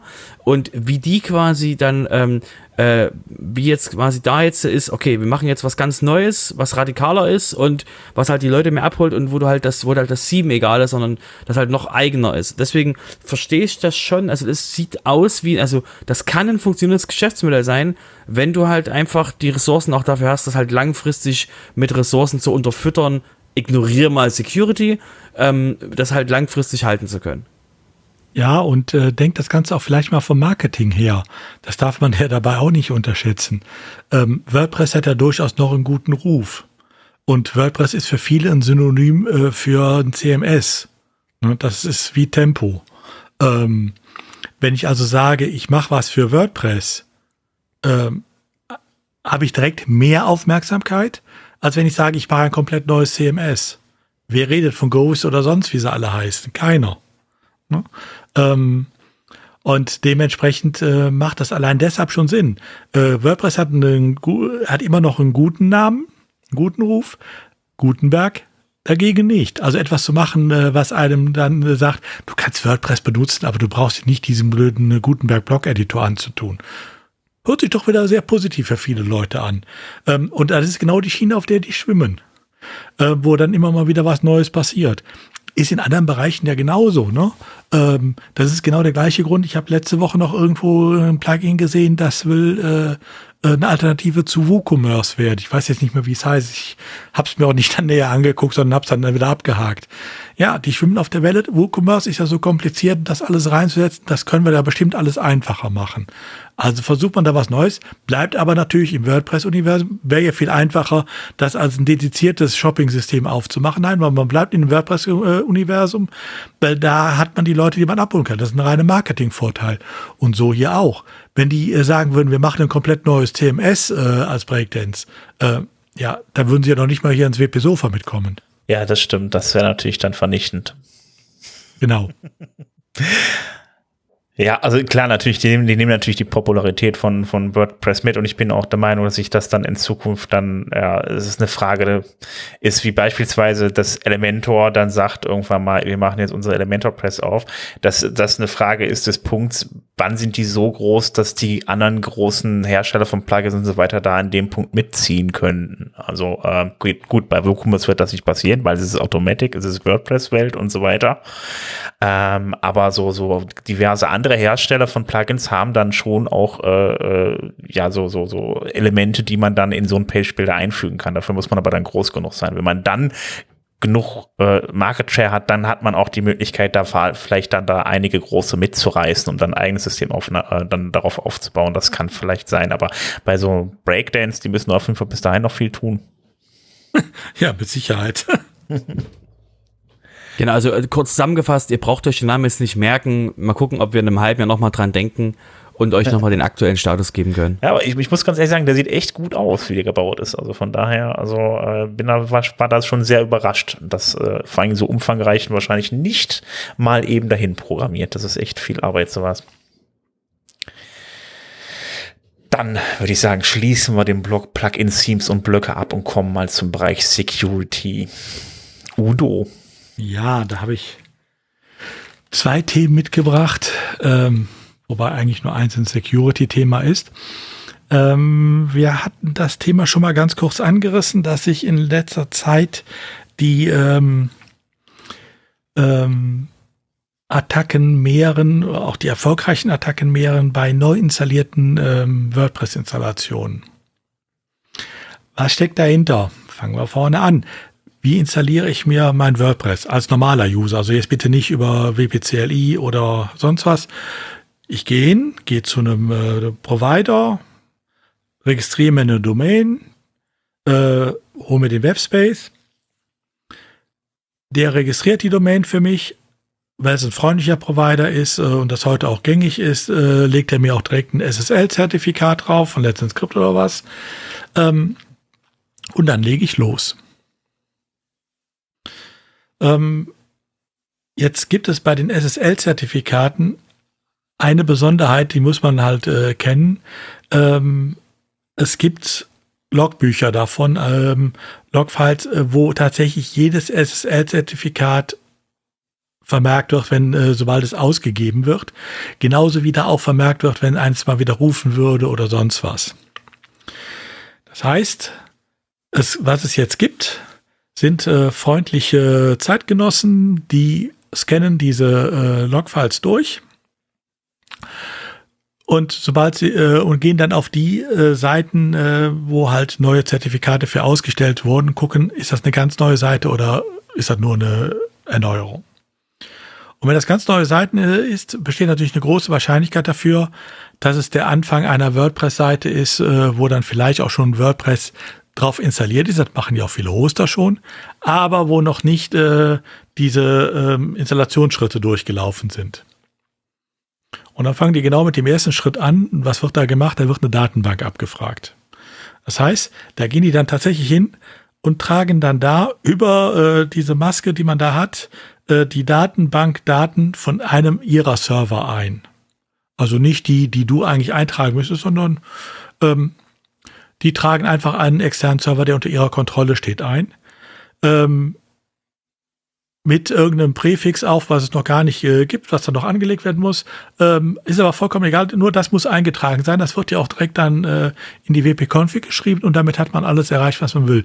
Wenn nämlich jetzt der Kunde kommt und seine äh, Webseite dann installiert, dann fehlt zwar diese erste Abfrage, wo man die Datenbankdaten noch angeben muss, aber das fällt erstens den meisten, äh, den meisten ja nicht auf und, äh, oder sie denken, oh fein, das hat der Kunde für mich ja äh, hat der Hoster für mich ja schon erledigt. Ähm, das heißt, die haben nachher eine Installation, wenn sie es dann durchlaufen lassen, die sieht genauso aus, wie sie sie wollen, ist auch genau ihr Inhalt. Es liegt nur leider nicht auf der Datenbank ihres Hosters, sondern auf der Datenbank des Angreifers. Und dann kommt das, was äh, natürlich dann leicht kommt, der tauscht in der Datenbank die User aus. Ähm, richtet sich da einen äh, zusätzlichen Admin-Eingang ein, kann ich ja mit dem Eintrag der Datenbank leicht machen. Schmeißt mich auch raus unter Umständen als ursprünglichen Admin, damit ich den nicht beheben kann zu schnell. Und dann kann er beliebig äh, austauschen, was er will später. Ähm, eigentlich ein genialer Tick, ne? Ja, die Frage ist jetzt halt eben, wo sitzt da jetzt halt einfach der, der, der, der Fehler, also im System? Also ist das die, also erstmal frage ich mich, warum gibt es so gesamt, so Logfiles halt eben über die ausgestellten SSL-Zertifikate, dass man wirklich ähm, dann die chronologisch abarbeiten kann? Die äh, sind eine Bedingung von Google gewesen, äh, ein äh, SSL, äh, äh, Zertifikateaussteller, der diese äh, Transparenzberichte nicht hat, äh, dessen Zertifikate werden von Google nicht mehr akzeptiert seit ungefähr zwei Jahren. Also das hat, haben früher die nicht alle gehabt. Ähm, ähm, aber sie mussten es alle nachrüsten. Ähm, Hintergrund ist, dass man auf dem Wege natürlich auch mitkriegt, wenn einer mitkriegen will, dass einer Schindluder betreibt. Dass man also dann, äh, wenn man dies zum Beispiel angenommen, du würdest jetzt äh, eine Google.de mit 3O äh, registrieren, eine Domain. Ähm, für Phishing-Zwecke. So, dann könntest du, äh, du als der Google mit 2O zum Beispiel, wenn du diese Log, äh, diese Transparenzfiles, diese Logfiles äh, äh, scannst, äh, würde dir das auffallen. Ja. Dafür wäre es, ja, aber es kann halt auch anders benutzt werden. Aber das ist, hat Google mit seiner Marktmacht damals durchgedrückt mhm. ähm, und hat dafür gesorgt, dass die bei ihm nicht mehr anerkannt werden. So, und das heißt, sie werden im Chrome-Browser, äh, sie wären dann im Chrome-Browser nicht mehr anerkannt, sie werden auf den ganzen Android-Handys nicht mehr anerkannt. Und äh, die Marktmacht hat gereicht, um das innerhalb von zwei, drei Monaten bei allen ähm, Zertifizierungsstellen durchzusetzen. Es führt natürlich zu so, so ein Sicherheitsproblem und natürlich auch zu Spam-Problemen. Ich meine, beispielsweise, also was du natürlich auch machen kannst, einfach dann da bei dir, ne, also was mache ich dann häufig auch, dass ich äh, ähm, Testdomains aufsetze und die dann auch mit, da, da dann auch SSL aktiviere. Äh, das dann dann äh, auch natürlich ein Let's Encrypt-Zertifikat ist und dann kann natürlich wird die natürlich dann direkt publik gemacht, die die die äh, Seite. Das finde ich jetzt auch nicht unbedingt so geistreich immer. Ja, ja geh einfach nicht davon aus, wenn du eine URL hast, dass die URL niemand kennt. Davon darfst du einfach nie ausgehen. Nee, äh, mhm. Du musst halt hier wirklich davon auch ausgehen. Vor allen Dingen, das geschieht ja automatisch äh, bei denen alles. Das heißt, äh, zwischen der Ausstellung des SSL-Zertifikats und dem, äh, dass du dann auf, äh, du hast ja die Schritte Domain registrieren, SSL-Zertifikat, dann äh, lässt er dir äh, meistens von deinem Hoster ja sogar ähm, das äh, WordPress draufladen äh, oder du lädst es selber hoch äh, und dann gehst du ja in den Browser und führst das aus, dieses Installationsskript.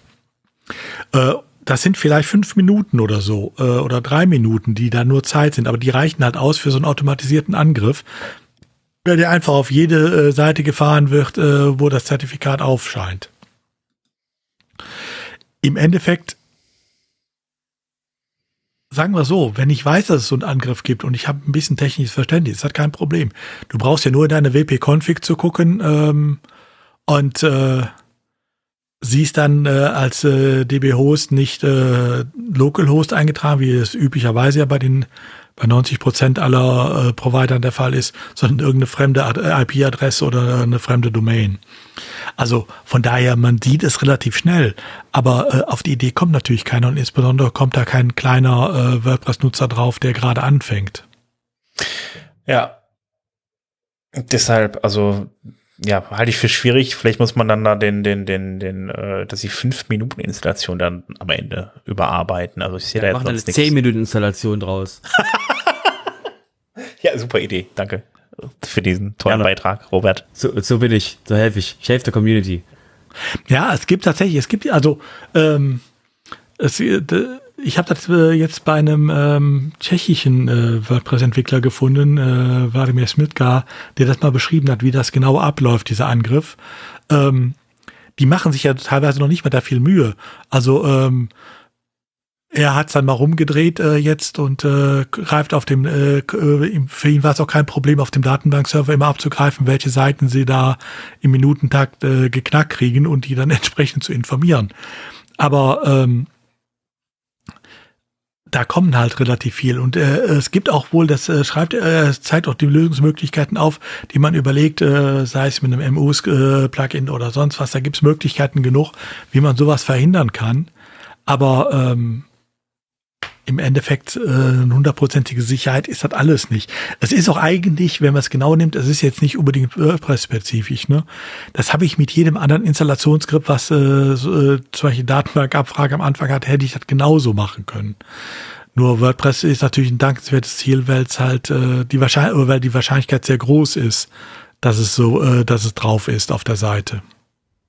Also ich kann nur von meinem Hoster reden, wenn ich eine One-Click-Installation habe, um irgendwas hochzuziehen, ähm, ist das schon fertig installiert. Da kommt keine Installationsfrage mehr. Du führst es alles, füllst es alles bei, bei dem Hoster intern aus, drückst auf den Knopf und hast dein, hast dein WordPress. deswegen denke ich halt, es betrifft halt wirklich nur die, sag ich mal, die Wald- und Wiesenhoster, die da ein bisschen sich Ja, dussel, dusselig tun und halt das eben nicht äh, an ihrer Stelle jetzt abfangen, wo halt, wo dementsprechend, weil die, weil die, weil das, weil eben dieses Szenario, was, was wir jetzt gerade beschreiben, ist eben neu im Hosting-Bereich. Das war halt früher nicht so stark verkettet. Deswegen ähm, ist es halt ein Szenario, was halt die Leute nicht auf dem Schirm haben. in dem Moment, wo ich das skriptbasiert mache, also das Anlegen äh, des Spaces, äh, ähm, die äh, Einträge für den Server, äh, die Anlage der Datenbank, die, äh, äh, das Abrufen des SSL-Skripts äh, und dann mit WPCLI kann ich äh, auch äh, die Word-Präsentation alles automatisch da machen, äh, skriptbasiert. Ähm, da, da, da ist halt kein Risiko, weil das in einem durchgeht. Das Risiko taucht wirklich nur dann auf, wenn ich diesen alten Weg gehe äh, und es äh, dann entsprechend händisch mache. Hm. Es ist auch kein Problem äh, bei Agenturen, die die Seiten komplett aufbauen ähm, und dann erst äh, in eine Produktivumgebung stellen, weil das auch meistens äh, skriptbasiert abläuft und dann wieder viel zu schnell ist, äh, um da den Angreifern die Chance zu geben, dazwischen zu gehen. Ja, ich muss ganz ehrlich sagen, ich nutze noch diesen alten Weg oder ich nehme die WPCLI. Also, äh, ja, also, aber ist, also diese Art von Angriff hat mich dann schlicht einfach echt überrascht, weil ich nicht wusste, dass sie halt einfach die Domains kennen und dann einfach äh, äh, dann innerhalb also mit Skripten draufgehen und dann einfach dann die Datenbank austauschen. Ich hätte zwar dann in dem Moment ziemlich blöd geguckt, wenn der mich gar nicht mehr nach Zugangsdaten zur Datenbank gefragt hätte, weil ich das ja dann doch eher ein bisschen äh, kenne. Aber äh, äh, ja, äh, ist schon echt äh, ein hartes Ding auf jeden Fall. Genau, deswegen nochmal der Hinweis, wenn ihr irgendwo eine Installation von einem WordPress habt, geht einfach davon aus, dass die URL bekannt ist. Ja. Okay, ein Punkt haben wir im Bereich Security noch. Da gibt es nämlich was mit Fake PayPal. Udo, was ist denn da los? ähm, lief dann groß auch unter der Überschrift Phishing-Attacken auf WordPress-Seiten versteckt. Ähm, Kriege ich wieder so einen Hals. Das hat mit WordPress 0,0 äh, zu tun, nämlich gar nichts. Ähm, was ist passiert? Einer hat PayPal nachgebaut, wie man das so richtig schön macht. Sieht auch genau täuschend echt aus. Fragt da äh, alle Daten ab. Ähm, weist dann auf irgendeine Sicherheitslücke, dass irgendwas hier äh, nicht richtig wäre und fragt dann noch, äh, nimmt das zum Anlass, noch mehr Daten abzufragen. Ähm, das Ganze spielt offensichtlich hauptsächlich im amerikanischen Kontext. Die fragen sogar teilweise noch äh, dann die Sozialversicherungsnummer und so ab. Aber gut. Ähm, also amerikanisches äh, Phishing, aber sei es drum. Ähm, und das Ganze versteckt sich halt äh, auf irgendwelchen Bezahlseiten. Und äh, wo man es entdeckt hat, war natürlich erstmal wieder wie üblich aufgrund des Marktanteils in äh, WordPress-Seiten. Deshalb läuft es im Moment überall als WordPress-Fehler rum. Nein, es hat mit WordPress wirklich nichts zu tun, sondern äh, es ist einfach mutwillig äh, ganz bewusst äh, in diese Seiten gesteckt worden. Ähm, und die Opfer sind hier nicht die, Web die Website-Betreiber, sondern äh, die Besucher. Die Betreiber sind nämlich die, die es hier reingesteckt haben. Ah, okay. Also dann haben die die Sachen mit, mit WordPress gebaut einfach, oder was? Ja. Ah, Ich meine, super. das ist freie Software, die kann ich für alles nutzen. Die kann Ja. ich auch für solche Sachen benutzen, selbstverständlich. Wie will, Okay. wie will ich das verhindern? Ja, da könnten wir auch beischreiben, irgendwie auf Apache-Servern oder auf Nginx-Servern versteckt, ne? Also. Nochmal, es muss ja, es muss ja irgendeinen Grund geben, dass man das auf äh, ähm, äh, Clickbait WP veröffentlichen kann, den Artikel. so. Nein, der ist nicht schon dort, aber passt Nee, der- perfekt. Ja, ja, ich weiß. Er ist in dem Fall von, T, von T3N, ähm, also durchaus eigentlich in einem eher angesehenen Magazin, aber gut. Das sagst du jetzt. Also das, im, im Sinne von, also im Sinne von, ähm, äh, es ist irgendwie, es ist, du musst halt die, du musst halt die, ähm, du musst halt die Leute packen. Und deswegen passt halt sowas, äh, da ist halt WordPress mit drin. Es ist ja technisch gesehen WordPress, aber ähm, dann ist dann quasi bei Ja. uns das nochmal eine andere Kleine, Sicht. kleine Clickbait seien jedem auch erlaubt. Mhm. Ne? Aber deshalb nicht immer, wo WordPress und äh, Phishing oder sonst was drin steht, ist auch wirklich was drin. Schöner Clickbait. Die Welt geht unter äh, in drei Milliarden Jahren.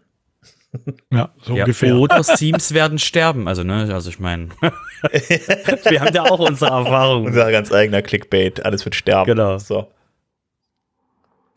Okay, dann würde ich sagen, kommen wir mal zum Bereich Community. Der Robert, der hat uns da auch ein bisschen was zusammengestellt.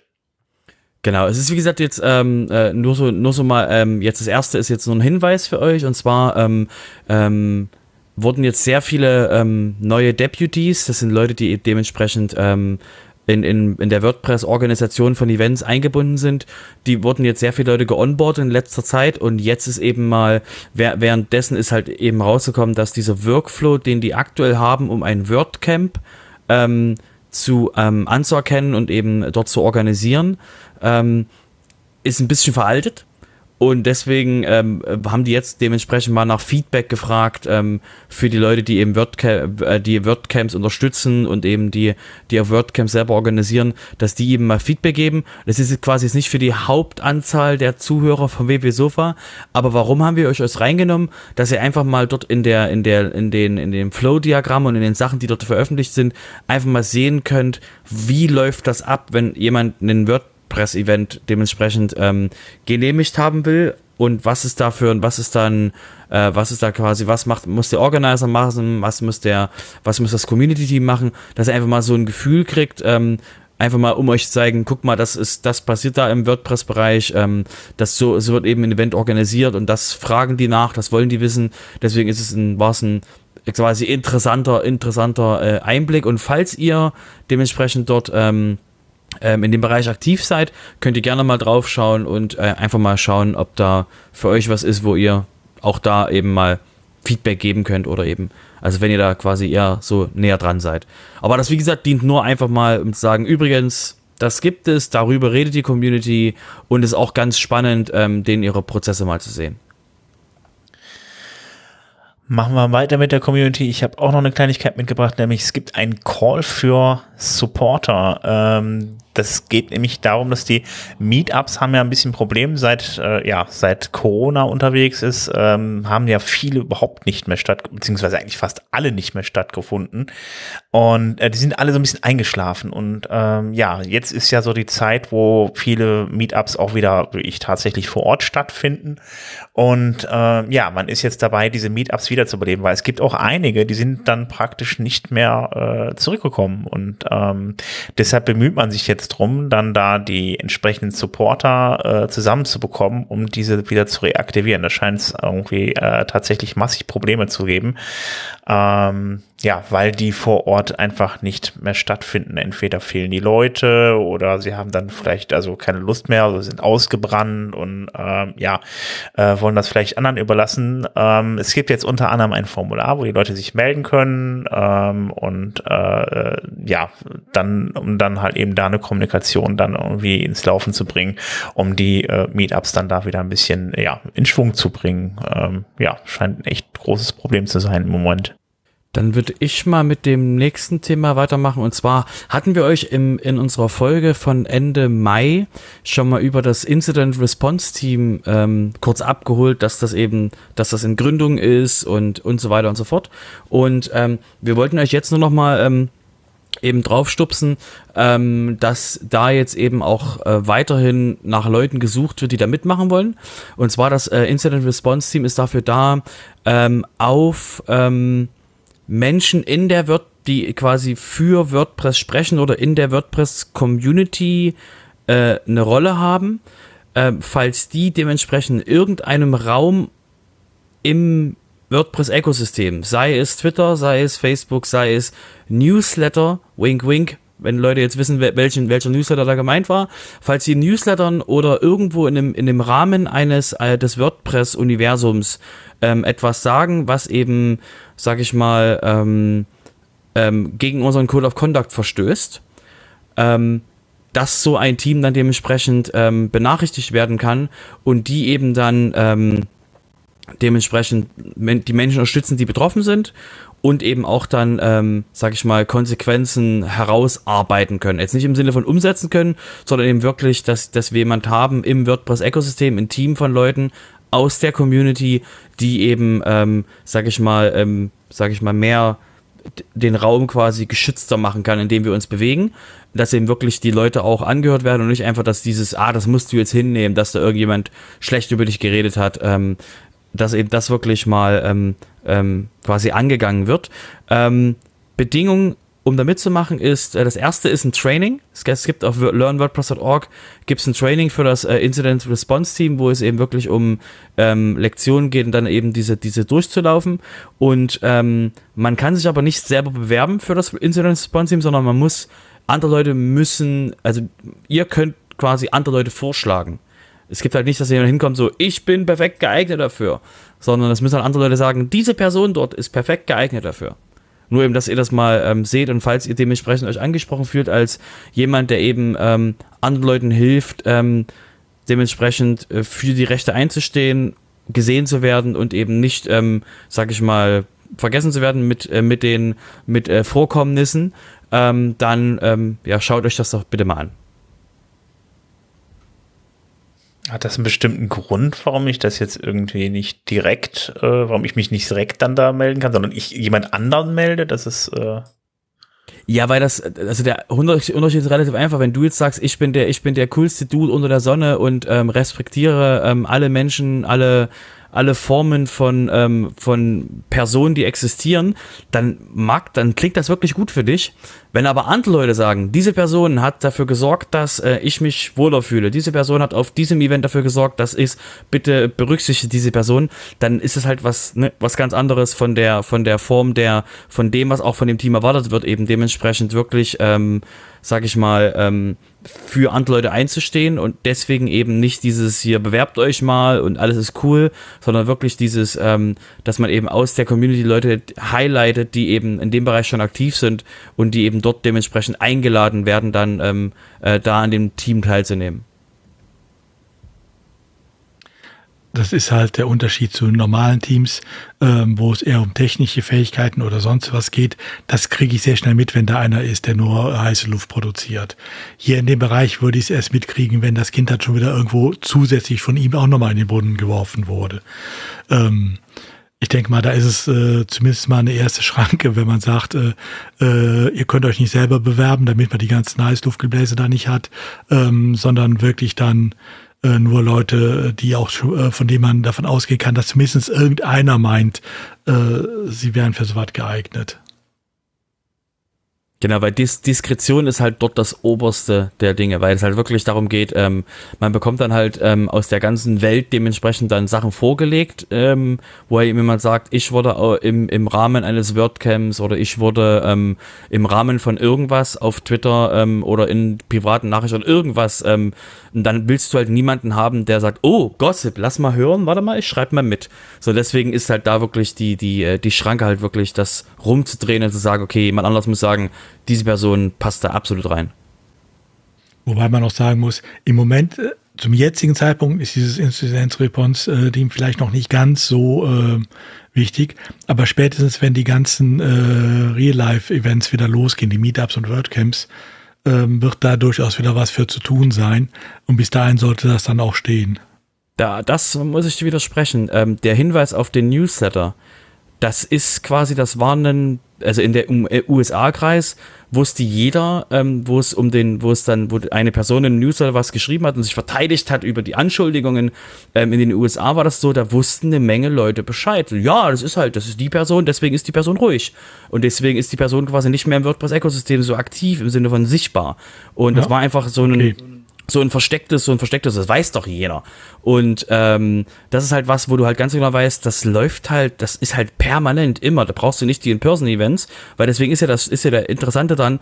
Es geht halt nicht nur, das hat ja auch Angela Jin ähm, dementsprechend für die Foundation und für das Community-Team dort äh, ausgesprochen. Es geht halt in jedem Rahmen, wo irgendjemand eben ähm, eine Rolle als, im, im WordPress-Ökosystem ausführt und dort eben als diese Rolle im Ökosystem eben ähm, Dinge ausspricht, die aber jetzt nicht in einem In-Person-Event oder nicht in einem, in einem Event sind, sondern eben einfach auf Twitter so neben dem Event. Einfach nur drei Monate vorher irgendwas Negatives erzählt und da gab es halt bis jetzt gab es halt nie wirklich eine Handhabe, weil das ist halt nicht, deswegen wurde auch der Code of Contact in WordPress dementsprechend umgeschrieben, dass es halt nicht nur auf den Events ist, sondern eben wenn du im WordPress-Ökosystem bist, musst du dich an die WordPress-Regeln halten, was die Zusammenarbeit in der Community betrifft. Deswegen ist das quasi dringend notwendig, sag ich mal. Ja, natürlich, aber was ich damit meinte, ist nur, dann wird es noch mehr geben, hm, wie das betrifft. Fall.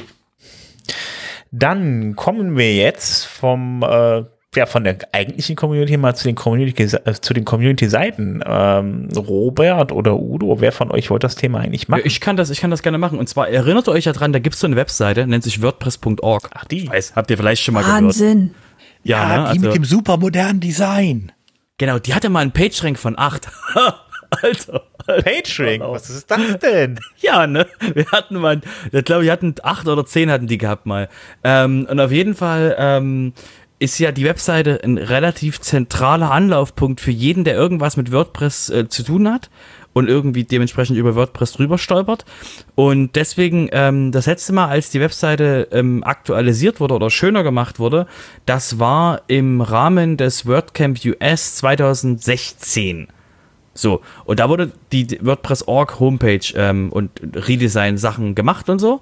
Und das wurde dann auch dann im, im, im quasi 2016 schon gelauncht. Und jetzt kam mal so die Idee hoch, hey, wollen wir nicht mal die WordPress.org Homepage und die Download-Seite neu machen? Und alle so, nein, cool. und, ähm, und deswegen. Erzähl dachte- mehr davon. Genau. Und deswegen äh, war das einfach mal so, weil wir haben ja seit, seit 2016 auch irgendwie so eine neue Editing-Experience, habe ich zumindest gehört. Finden jetzt vielleicht nicht alle toll, aber ist zumindest Realität. Und deswegen ähm, äh, war halt, kam halt da die Idee hoch vom Design-Team von WordPress, einfach mal so das Projekt loszutreten, die Homepage und die Download-Seite neu zu machen. Wir reden nicht vom Theme Directory, wir reden nicht von allen anderen Sachen, wir reden wirklich nur von der Homepage und von der Download-Seite, weil das eben die wichtigsten Punkte sind, ähm, wo eben Leute, die neu im WordPress sind, irgendwie mit WordPress interagieren werden.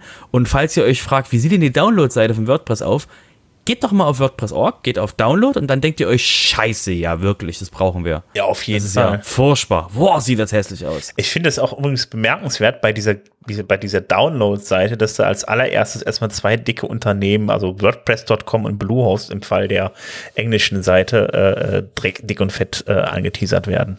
Also, und danach kommt erst der Download. Das war auch eins der Themen auf der auf dieser äh, Feedback-Seite. Deswegen wollte ich noch abrunden.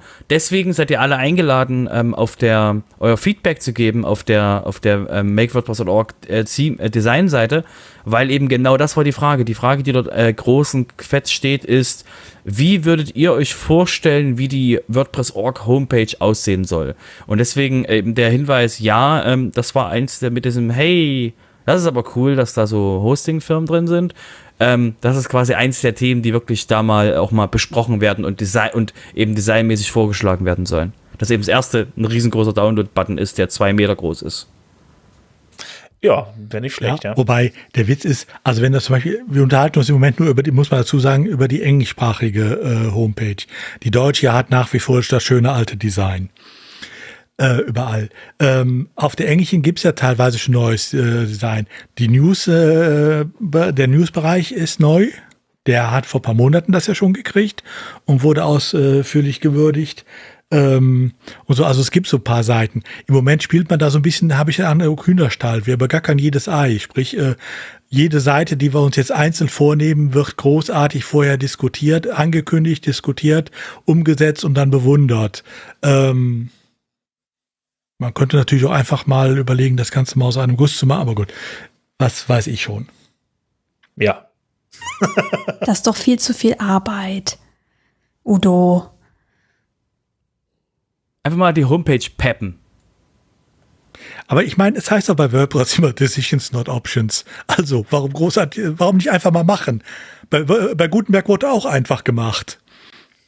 Ja, wir werden es ja sehen, aber in dem Fall äh, ist ja die Frage, wer sich dann durchsetzt, wenn sich dann derjenige so durchsetzt, wie auch bei Gutenberg sich derjenige durchgesetzt hat, dann werden wir auf jeden Fall auf der Download-Page immer noch WordPress.com als allererstes äh, Logo sehen, anstatt dem Download- Download-Button. Also von daher bin ich mal gespannt, was da draus wird. Gut, und da müssen wir ja auch Bluehost oder was sehen, damit es nicht so auffällt, dass, äh, dass wieder schamlose Werbung für WordPress.com ist. Genau, und in Deutschland ist es übrigens nicht Bluehost, sondern SiteGround, warum auch immer, keine Ahnung. Das ist, äh, das ist ein Randomizer. Ach echt? Also wenn du, wenn du das mal neu lädst, die Seite kommen da immer wieder andere Kombinationen. Es ist WordPress.com, SiteGround, DreamHost und Bluehost. Das ist ja cool. Bei WordPress.org hat jetzt Blue- Bluehost mit WordPress.com gewechselt nach einem Reload und danach bleibt es aber. Na gut, vielleicht alle fünf Minuten, wer weiß. Nee, das ist für Also- dich. Das, du bist getargetet jetzt. Oh Mist, da muss ich mal einen Inkognito-Browser aufmachen, dann schauen wir nochmal, was da geht. Also ich kann das, ich bin gerade auf der deutschen Seite und da ist es auch so, also auf der de-wordpress.org slash download. Okay, alles klar. Ja, wo wir jetzt schon mal bei WordPress.org waren, äh, da ähm, man verwechselt die Seite ja häufig mit WordPress.com, also das passiert ja sehr, sehr häufig. Ähm, aber WordPress.com ist ja die kommerzielle Seite und jetzt kommen wir nämlich zum Teil Business. Und äh, ja, Robert, was ist denn bei WordPress.com passiert? Äh, Ja, die hatten ja mal zum 1. April ähm, neue Preise eingeführt und hatten da dann, ähm, sag ich mal, ähm, Haue bekommen. Das klingt, glaube ich, sehr gut. Ähm, die hatten dann so, ähm, also richtig böse Haue bekommen. Ähm, so sehr, dass dann der CEO auf, auf einer, auf einer News, also auf einer sehr bekannten Newsseite in Amerika, also in, in der Welt, ähm, dann dort in dem, in dem einen riesenlangen Kommentar schreiben musste, ohne, ohne das ir mit irgendjemanden legal-technisch abzuklären und dort Dinge versucht hat zu versprechen, die, die irgendwie die Gemüter zu beruhigen. Und ähm, die hatten quasi die Produktpalette von, von ihren ähm, verschiedenen ähm, Plans, die sie hatten, also verschiedene äh, Tarife, hatten sie halt massiv reduziert und ähm, hatten halt dazu e extrem einfach, also free und Geld ausgeben. So, das waren halt einfach so quasi die Basic äh, Sachen, die die hatten. Und jetzt sind sie wieder zurückgerollt auf ihrer auf ihre alten Preise, ähm, um eben ähm, dieses die die Leute, die eben sich ähm, damit damit beschäftigt hatten und halt wirklich äh, damit ähm, ähm, überhaupt nicht mit den neuen mit der neuen Preisstruktur überhaupt nicht zufrieden sind, um eben das einfach zu beruhigen und zu sagen, okay, ähm, wir haben jetzt wieder diese vier, fünf Tarife und ähm, alles wie vorher. Ein paar Sachen fehlen jetzt immer noch, aber dass sie einfach dort eben wieder Ruhe reinbringen wollten bei den WordPress.com, bei WordPress.com ähm, quasi Tarifkunden. Ja, das war ja eigentlich ursprünglich so, dass die, ähm, also die hatten halt das Modell, was sie jetzt auch haben und äh, wollten das vereinfachen, was dann dazu geführt hat, dass unheimlich viele Leute da, äh, äh, für die war das eine massive Spre äh, Preissteigerung und es hat sich wohl anscheinend dann bis jetzt nicht beruhigt. Zwischendurch hatten sie noch mal was geändert an den Preisen, aber äh, äh, jetzt geht es dann komplett zurück. Genau, die haben einfach, es hat einfach nicht funktioniert, weil die, die Zielgruppe, die die hatten, weil das war halt, für die war das halt, ähm, wir haben jetzt den Tarif und den 15-Dollar-Tarif und das passt halt super toll, wenn du im Kopf nur amerikanisch denkst. Und das war, hat halt nicht funktioniert, wenn du quasi eine, eine Webseite hast in ähm, irgendwas im pazifisch-asiatischen Raum und dann einfach für dich 15 Dollar im Monat, kannst du einfach vergessen, eine Webseite damit, weil wie? So, und das war einfach was, wo die, ähm, wo halt diese ähm, Einpreis für alle in der ganzen Welt einfach überhaupt nicht funktioniert hat. Also diesen, diesen, diesen Preissprung. Und ähm, ähm, da haben sie einfach jetzt dementsprechend zurückgerudert, um einfach ähm, die Kunden quasi wieder zufriedenzustellen, die halt bei ihnen sich massiv eben beschwert hatten. Gut, dann ähm, der nächste Punkt wäre noch eine CMS Market Share Analyse. Wir hatten ja in letzter Zeit da schon öfter mal ein bisschen was dazu, ähm, zu der Marktanteilen von WordPress. Betrifft das jetzt auch die Marktanteile von WordPress? Ja, ja. Okay. Das ist wieder der, der, der altbekannte ähm, Jost de Walk, der ähm, ähm, wieder seinen üblichen, seinen üblichen Market Share machen. Und wir hatten ja letztes Mal hier schon Schnappatmung, als der Market Share von WordPress zum ersten Mal gesunken ist. Dün, dün, dün. und ähm, alle so, oh mein Gott, wir werden sterben. Und ähm, und jetzt ist eben der, der Market Share von WordPress ist weiterhin jetzt nicht wieder auf äh, 43,3 Prozent, sondern jetzt wieder auf 43 Prozent. Also ist quasi fast gleich geblieben. Und ähm, das war halt einfach ein, ähm, ist jetzt immer noch so und ähm, keiner schreit gerade, keiner weint. Ähm, alle drücken, keiner drückt sich in dein Kissen und, und, und drückt das ganz fest. Das heißt, das ist einfach ein, äh, jetzt ein Fakt, mit dem wir einfach leben können. Ähm, und da war einfach dann quasi das an, die anderen Systeme. Und ich fand die Conclusion von äh, Just äh, sehr ähm, interessant, weil er gesagt hat, ähm, er traut sich nicht mehr eine Schätzung abzugeben. weil es einfach so ähm, insta, also es ist so ähm, schlecht zu greifen, dass er einfach sagt, okay, ich äh, will, will da jetzt keine Aussage treffen, weil es einfach wirklich ähm, ähm, zu schwer ist. Er hat nochmal gesagt, eben äh, Drupal und Joomla von den, also unserer Partner ähm, ähm, Brüder, Schwester, CMS, die wir haben im Open Source Bereich, ähm, die sinken auch. Ähm, Shopify gegen WooCommerce und WooCommerce schlägt sich immer noch besser als Shopify, was der, was der Overall-Marktanteil betrifft. Das heißt, ähm, da haben wir auch quasi ein stetiges Wachstum, was das betrifft, aber halt ein langsameres Wachstum. Und ähm, was ich halt hier ähm, mit rauslese aus den Zahlen, ist eben diese, diese, diese Headless-Geschichte, weil es halt wirklich, wie er selber sagt, so Drupal und andere sind halt immer sehr schwer zu tracken und ähm, es, man sieht quasi, dass die zwar runtergehen, aber ähm, ich weiß halt auch, dass eben in dem Enterprise-Bereich dann eben auch wirklich auf Headless gegangen wird und dann sagt halt, dass, dass das JavaScript-Frontend nicht übrigens hinten bei mir hängt dann da hinten hängt dann ein WordPress oder es hängt ein Drupal oder irgendwas anderes und deswegen ist das ähm, für diese ganzen Tools auch extrem schwer zu greifen, wenn, weil du halt nicht weißt, was da wirklich als Conne-Management-System dahinter hängt. Also meint er jetzt selber, dass er da irgendwie einfach, dass man da einfach zu viel reininterpretieren kann? Also. Ja, die, die Zahlen, für ihn ist es halt so, dass die, ähm, dass halt ähm, der, der Forecast eben, ähm, also erstmal verlang, also verlangsamt sich, quasi die, die Wachstumssachen verlangsamen sich.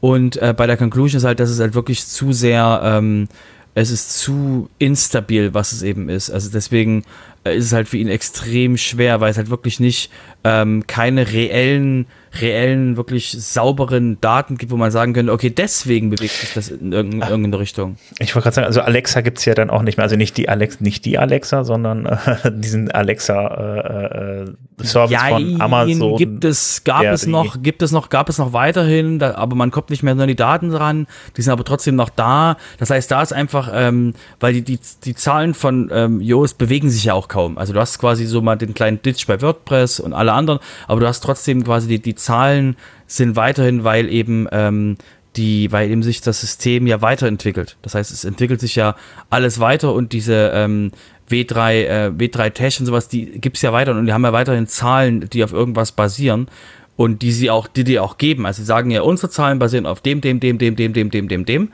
und have fun, selber durch die Daten zu gehen. Und ähm, deswegen ist es auf jeden Fall ein, ähm, also es ist halt einfach extrem schwer daraus jetzt Abschätzungen abzuleiten, was er halt wirklich auch dann in seiner Conclusion schreibt. Ja, also ich meine, das war es aber vom Prinzip her vorher auch schon. Das war generell technisch schwierig, das einzufangen irgendwie. Aber mal ganz kurz, um zu erklären, wie gesagt, ich meine mit, mit, mit Alexa nicht den, den, den, den äh, Sprachservice. Ich hoffe, die springt jetzt nicht an. Ich muss, glaube ich, rauspiepen oder sowas mal. Äh, nee, äh, es gab tatsächlich einen äh, weiteren Service, der Alexa hieß von Amazon, der dann äh, diese ganzen, äh, die einfach die, die, die Seiten getrackt hat. Das war mal so ein Plugin im Browser, was dann einfach geguckt hat, wer geht auf welche Seiten, hat das einfach mal festgehalten. Das waren dann die Alexa-Statistiken. Die gibt's aber dann jetzt, ja, sollen abgeschaltet werden und damit auch so Rankinglisten erzeugt hat, wo man dann mhm. sehen konnte, ich stehe auf Rang 895.773. Genau.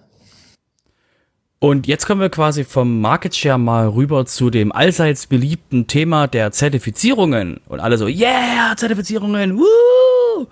Und Immer noch, schon wieder?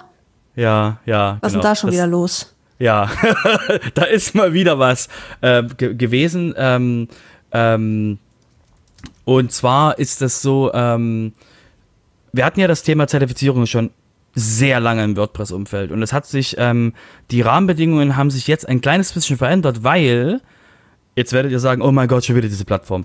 Es gibt ja dieses learnwordpress.org. Alle so, oh mhm. oh Gott, nein, ich weiß, wo es hingeht.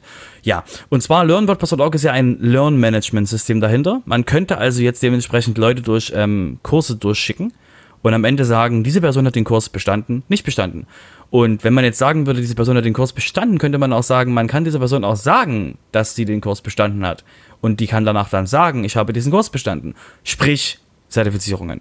Deswegen äh, wurde das Thema jetzt nochmal aufgewärmt ähm, im, im Rahmen des, ähm, im Rahmen des Trainingsteams äh, wo der Hugh einfach gesagt hat, ey, übrigens, wir haben da jetzt dieses Ding und das ist jetzt hier und gebt doch mal euer Feedback, was damit ist und natürlich ähm, kamen jetzt wieder links, rechts, unten, oben Leute wieder, oh mein Gott, aber nur wenn X, Y, Z, was ist, wie ist vergleichbar und so weiter und so fort. Und deswegen ging es darum, nicht das einzuführen, weil das Thema hatten wir schon 2013 und so, ähm, sondern es ging wirklich jetzt darum, wir haben physikalisch jetzt die Möglichkeit, Trainings zu machen weil die Plattform ist jetzt da Und wir könnten das dementsprechend sogar jetzt tun. Die Frage ist, was ist der Sinn von Zertifikaten? Sollten wir das wirklich machen? Was ist der effektivste, Weg, das in WordPress zu tun? Und auf was sollten wir achten? Und es geht jetzt nicht darum, das loszudrehen, sondern einfach nur mal, hey, gebt mal euer Feedback. Mhm. Dann kann ich WordPress Certified Developer werden oder sowas. Wow. Äh, ich glaube nicht, dass du, also ich, mit Developer würde ich auch, also, oh ja, bitte nicht, ähm, sondern eher so, äh, ja, WordPress Certified Blog Editor. Ja. Oder ich gucke mir mal drei Videos auf äh, äh LearnWordPress.org äh, an und nenne mich dann WordPress-Experte. Ja, äh, Ich meine, so funktioniert es ja heute auch schon. Nee, heute brauchst du dafür keine Videos angucken. Kannst du einfach so sagen. Ich wollte gerade sagen, kannst du einfach, kann ja jeder sagen. Ja, natürlich. Drei Videos angucken, ich bin Experte, gar kein Problem. Brauchst gar nichts anzugucken. Nur, eben, heute musst du nur wissen, wie du zur Not im Supportforum nachfragen kannst. Damit die für dich dein Problem lösen. Zertifikat, Problemlösungszertifikat. Ja. ja, also das ist ein schwieriges Thema, weil einerseits ja, es wäre natürlich sinnvoll, wenn man so äh, ja so eine Zertifizierung hätte, dass man weiß, okay, der hat da Wissen die, oder diese Person hat da Wissen an dieser Stelle. Andererseits, wie will man das denn sinnvoll nachhalten? Und was muss man denn eigentlich wissen? super tolle Themen, die quasi alle da rein müssen. Die super tolle Themen, die alle da rein müssen. Äh, Lass uns das Rabbit Hole vielleicht nicht jetzt aufmachen, weil ich glaube, es ist sehr, sehr tief. Also wie gesagt, also wenn ihr, wenn ihr wollt, da gibt es quasi jetzt ganz viel schon Gespräche genau zu diesem, exakt zu diesen Themen auf diesem Beitrag, also auf diesem, auf diesem äh, Make-Beitrag. Und ähm, das dient halt eben wirklich nur für euch alle, dieses Achtung, Thema kommt wieder. Wir, wir haben jetzt physikalisch die Möglichkeit, in Learn-Kurs Leuten machen zu lassen, dass sie halt beweisen können, ich habe schon mal gesehen, wie, in, wie ich im, im Blog-Editor Dinge machen kann. Und ähm, da ist halt die Frage, was wollen wir damit? Äh, was ist Sinn dahinter? Und dann können die Leute sich als offizielle WordPress-Experten für den Blog-Editor auszeichnen.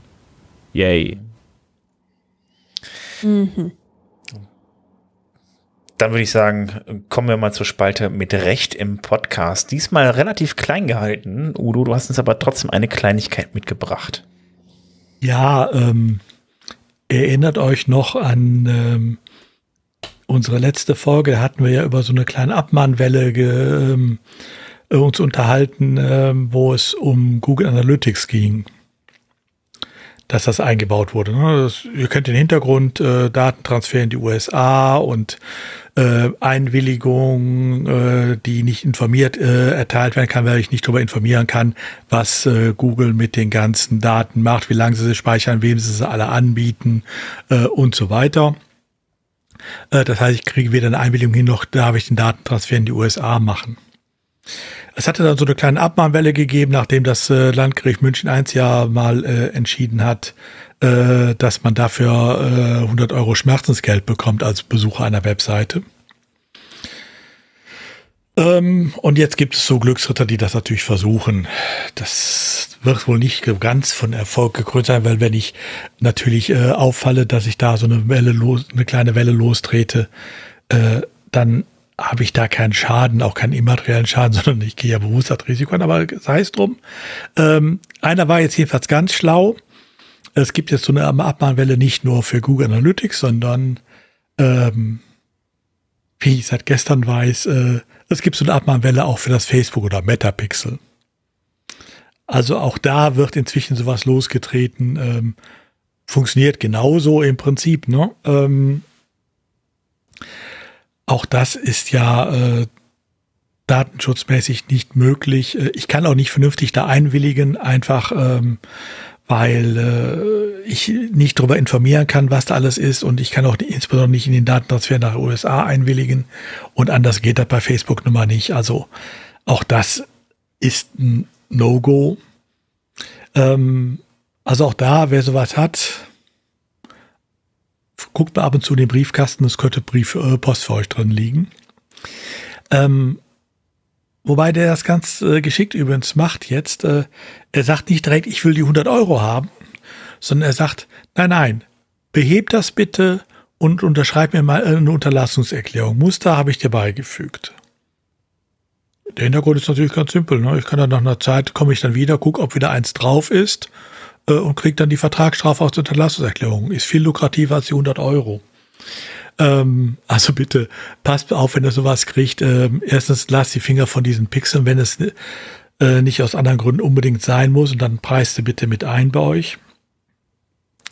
Ähm, und wenn ihr sowas bekommt, auch solche Unterlassungserklärungen, bitte nicht einfach blind unterschreiben, nur weil nicht direkt ein Preis drin steht. Der Preis, der wird euch später präsentiert. Und der ist dann teurer als ähm, das, was ihr jetzt vermeintlich erspart. Also passt damit bitte auf. Ja, sowieso die generelle, die äh, generelle Empfehlung, dass wir ja bei ja. uns äh, ja. nichts Fremdes an Ameri oder meistens, also eigentlich keine amerikanischen Skripte bei uns einbauen oder. Ja, äh, das fing mit Google Analytics an. Äh, Google Fonts wird genau, oder nee, es ging mir so, war über Google Fonts, lass mich nicht lügen. Ähm, Google Analytics funktioniert genauso, Facebook Pixel funktioniert genauso. Der nächste wird einer kommen und äh, wird das äh, Adobe Tech äh, monieren oder was auch immer. Ähm, und äh, ich warte nur noch drauf, dass einer dann auch noch sagt, aber die Seite ist über Cloudflare ausgeliefert worden. Also Ne, wir haben noch genug dieser Alternativen ähm, und da wird eine Abmahnwelle jetzt nach der anderen kommen, weil das Schöne ist, dass äh, hier geht's ja äh, um Schmerzensgeld, das heißt, das kann ja jeder Besucher der Webseite geltend machen. Ähm, also haben wir hier genug Potenzial an ähm, unterbeschäftigten Website-Besuchern. Dann kannst du gleich mit dem Tellerrand weitermachen. Da kommt ein weiteres Lieblingsthema von dir. Ja, aber das ist doch eher ein positives. Ähm, wir haben, wobei, ich stelle gerade fest, wir haben das Thema schon lange nicht mehr gehabt. Ne? Mm. Wir haben uns äh, bestimmt jetzt ein halbes Jahr nicht mehr über äh, PWAs äh, unterhalten. Gefühlt, ja. Also Progressive Web Apps, äh, das ist die Frage, wie kriege ich äh, meine Webseite als äh, Installation aufs Handy, auf den Computer oder sonst wohin. Ähm, da gibt es durchaus Positives zu vermelden vom Chrome-Browser. Der testet nämlich äh, inzwischen äh, äh, die Meldungen, äh, Modifikationen in den Meldungen für den Installationsprozess.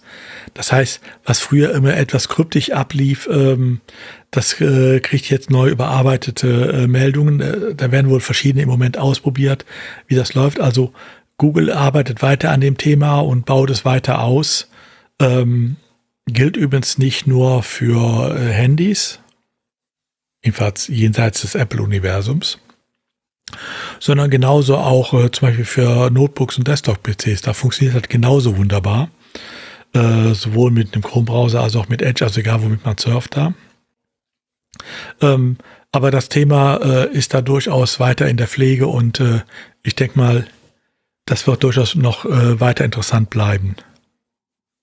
Auf jeden Fall ist es nicht tot, das ist schon mal super. Nein, ganz so gar nicht. Okay. Gut, dann würde ich sagen, ähm, Endspurt. Ähm, wir kommen zum WP Sessel, den ich letztes Mal leider vergessen habe und auch vor allen Dingen Hans Gerd.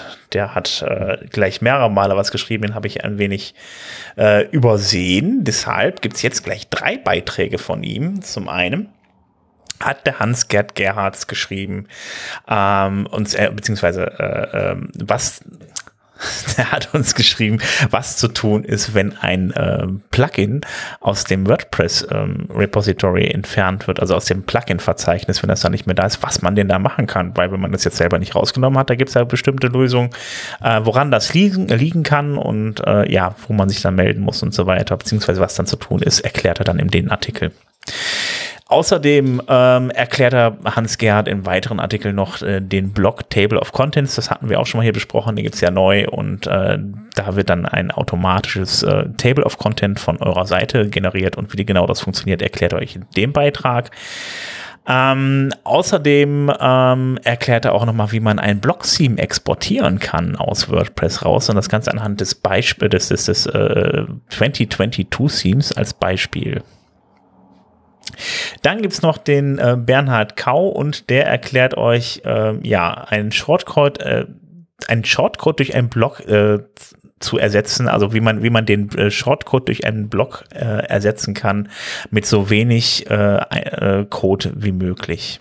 Ähm, und dann gibt's noch, auch schon länger nichts mehr von gehört, den Thorsten Landsiedel und äh, der erklärt euch mal, äh, ja, die kaputte Suche im Blog-Editor. Also äh, das Problem ist ja beim Blog-Editor, dass ihr äh, da nicht nur den Text drin speichert, den ihr dann da bei euch auf der Seite eingibt, sondern da wird auch ganz viel HTML äh, mitgespeichert und das taucht dann auch in der Suche auf, was dann die Suche nach bestimmten Begrifflichkeiten dann ad absurdum führt.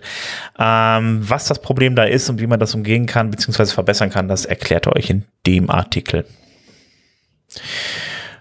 Und das war auch schon der WP-Sessel. Dann bleiben eigentlich nur noch die Termine. Genau.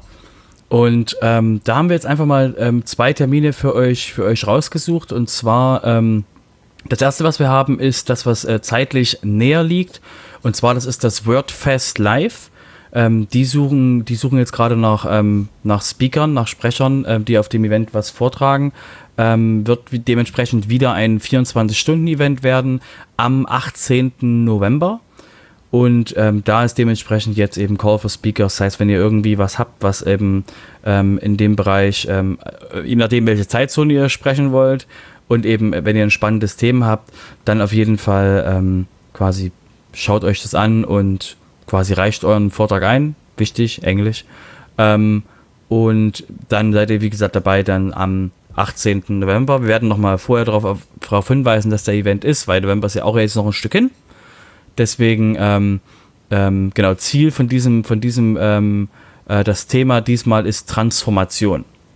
Das heißt also, falls ihr irgendwas zu dem Thema habt oder wissen wollt, was, was es genau geht, geht einfach dann dementsprechend mal auf WordFest Live und ähm, schaut euch das an. Und ähm, das zweite Thema, was ich jetzt euch, äh, was wir euch auch mal äh, sagen wollen, ist der das WordCamp Netherlands, was ähm, jetzt im September in Person in Arnheim äh, stattfindet, den Donnerstag und den Freitag, den 16. September. Und ähm, quasi im Zoo in Arnheim, das heißt, wenn ihr da leicht hinkommt, äh, könnt ihr mal ein In-Person-Event ähm, euch anschauen, bevor dann nächstes Jahr so eher im deutschsprachigen Raum dann so die, die WordCamps auch wieder in Person zurückkommen. Gibt aber noch dazu noch nichts Genaues, deswegen genau, gibt's erstmal, müsst ihr erstmal mit dem WordCamp Netherlands klarkommen und ähm, ähm, könnt wie dort dann eben in, in Person, in Person euch eben dort wieder treffen.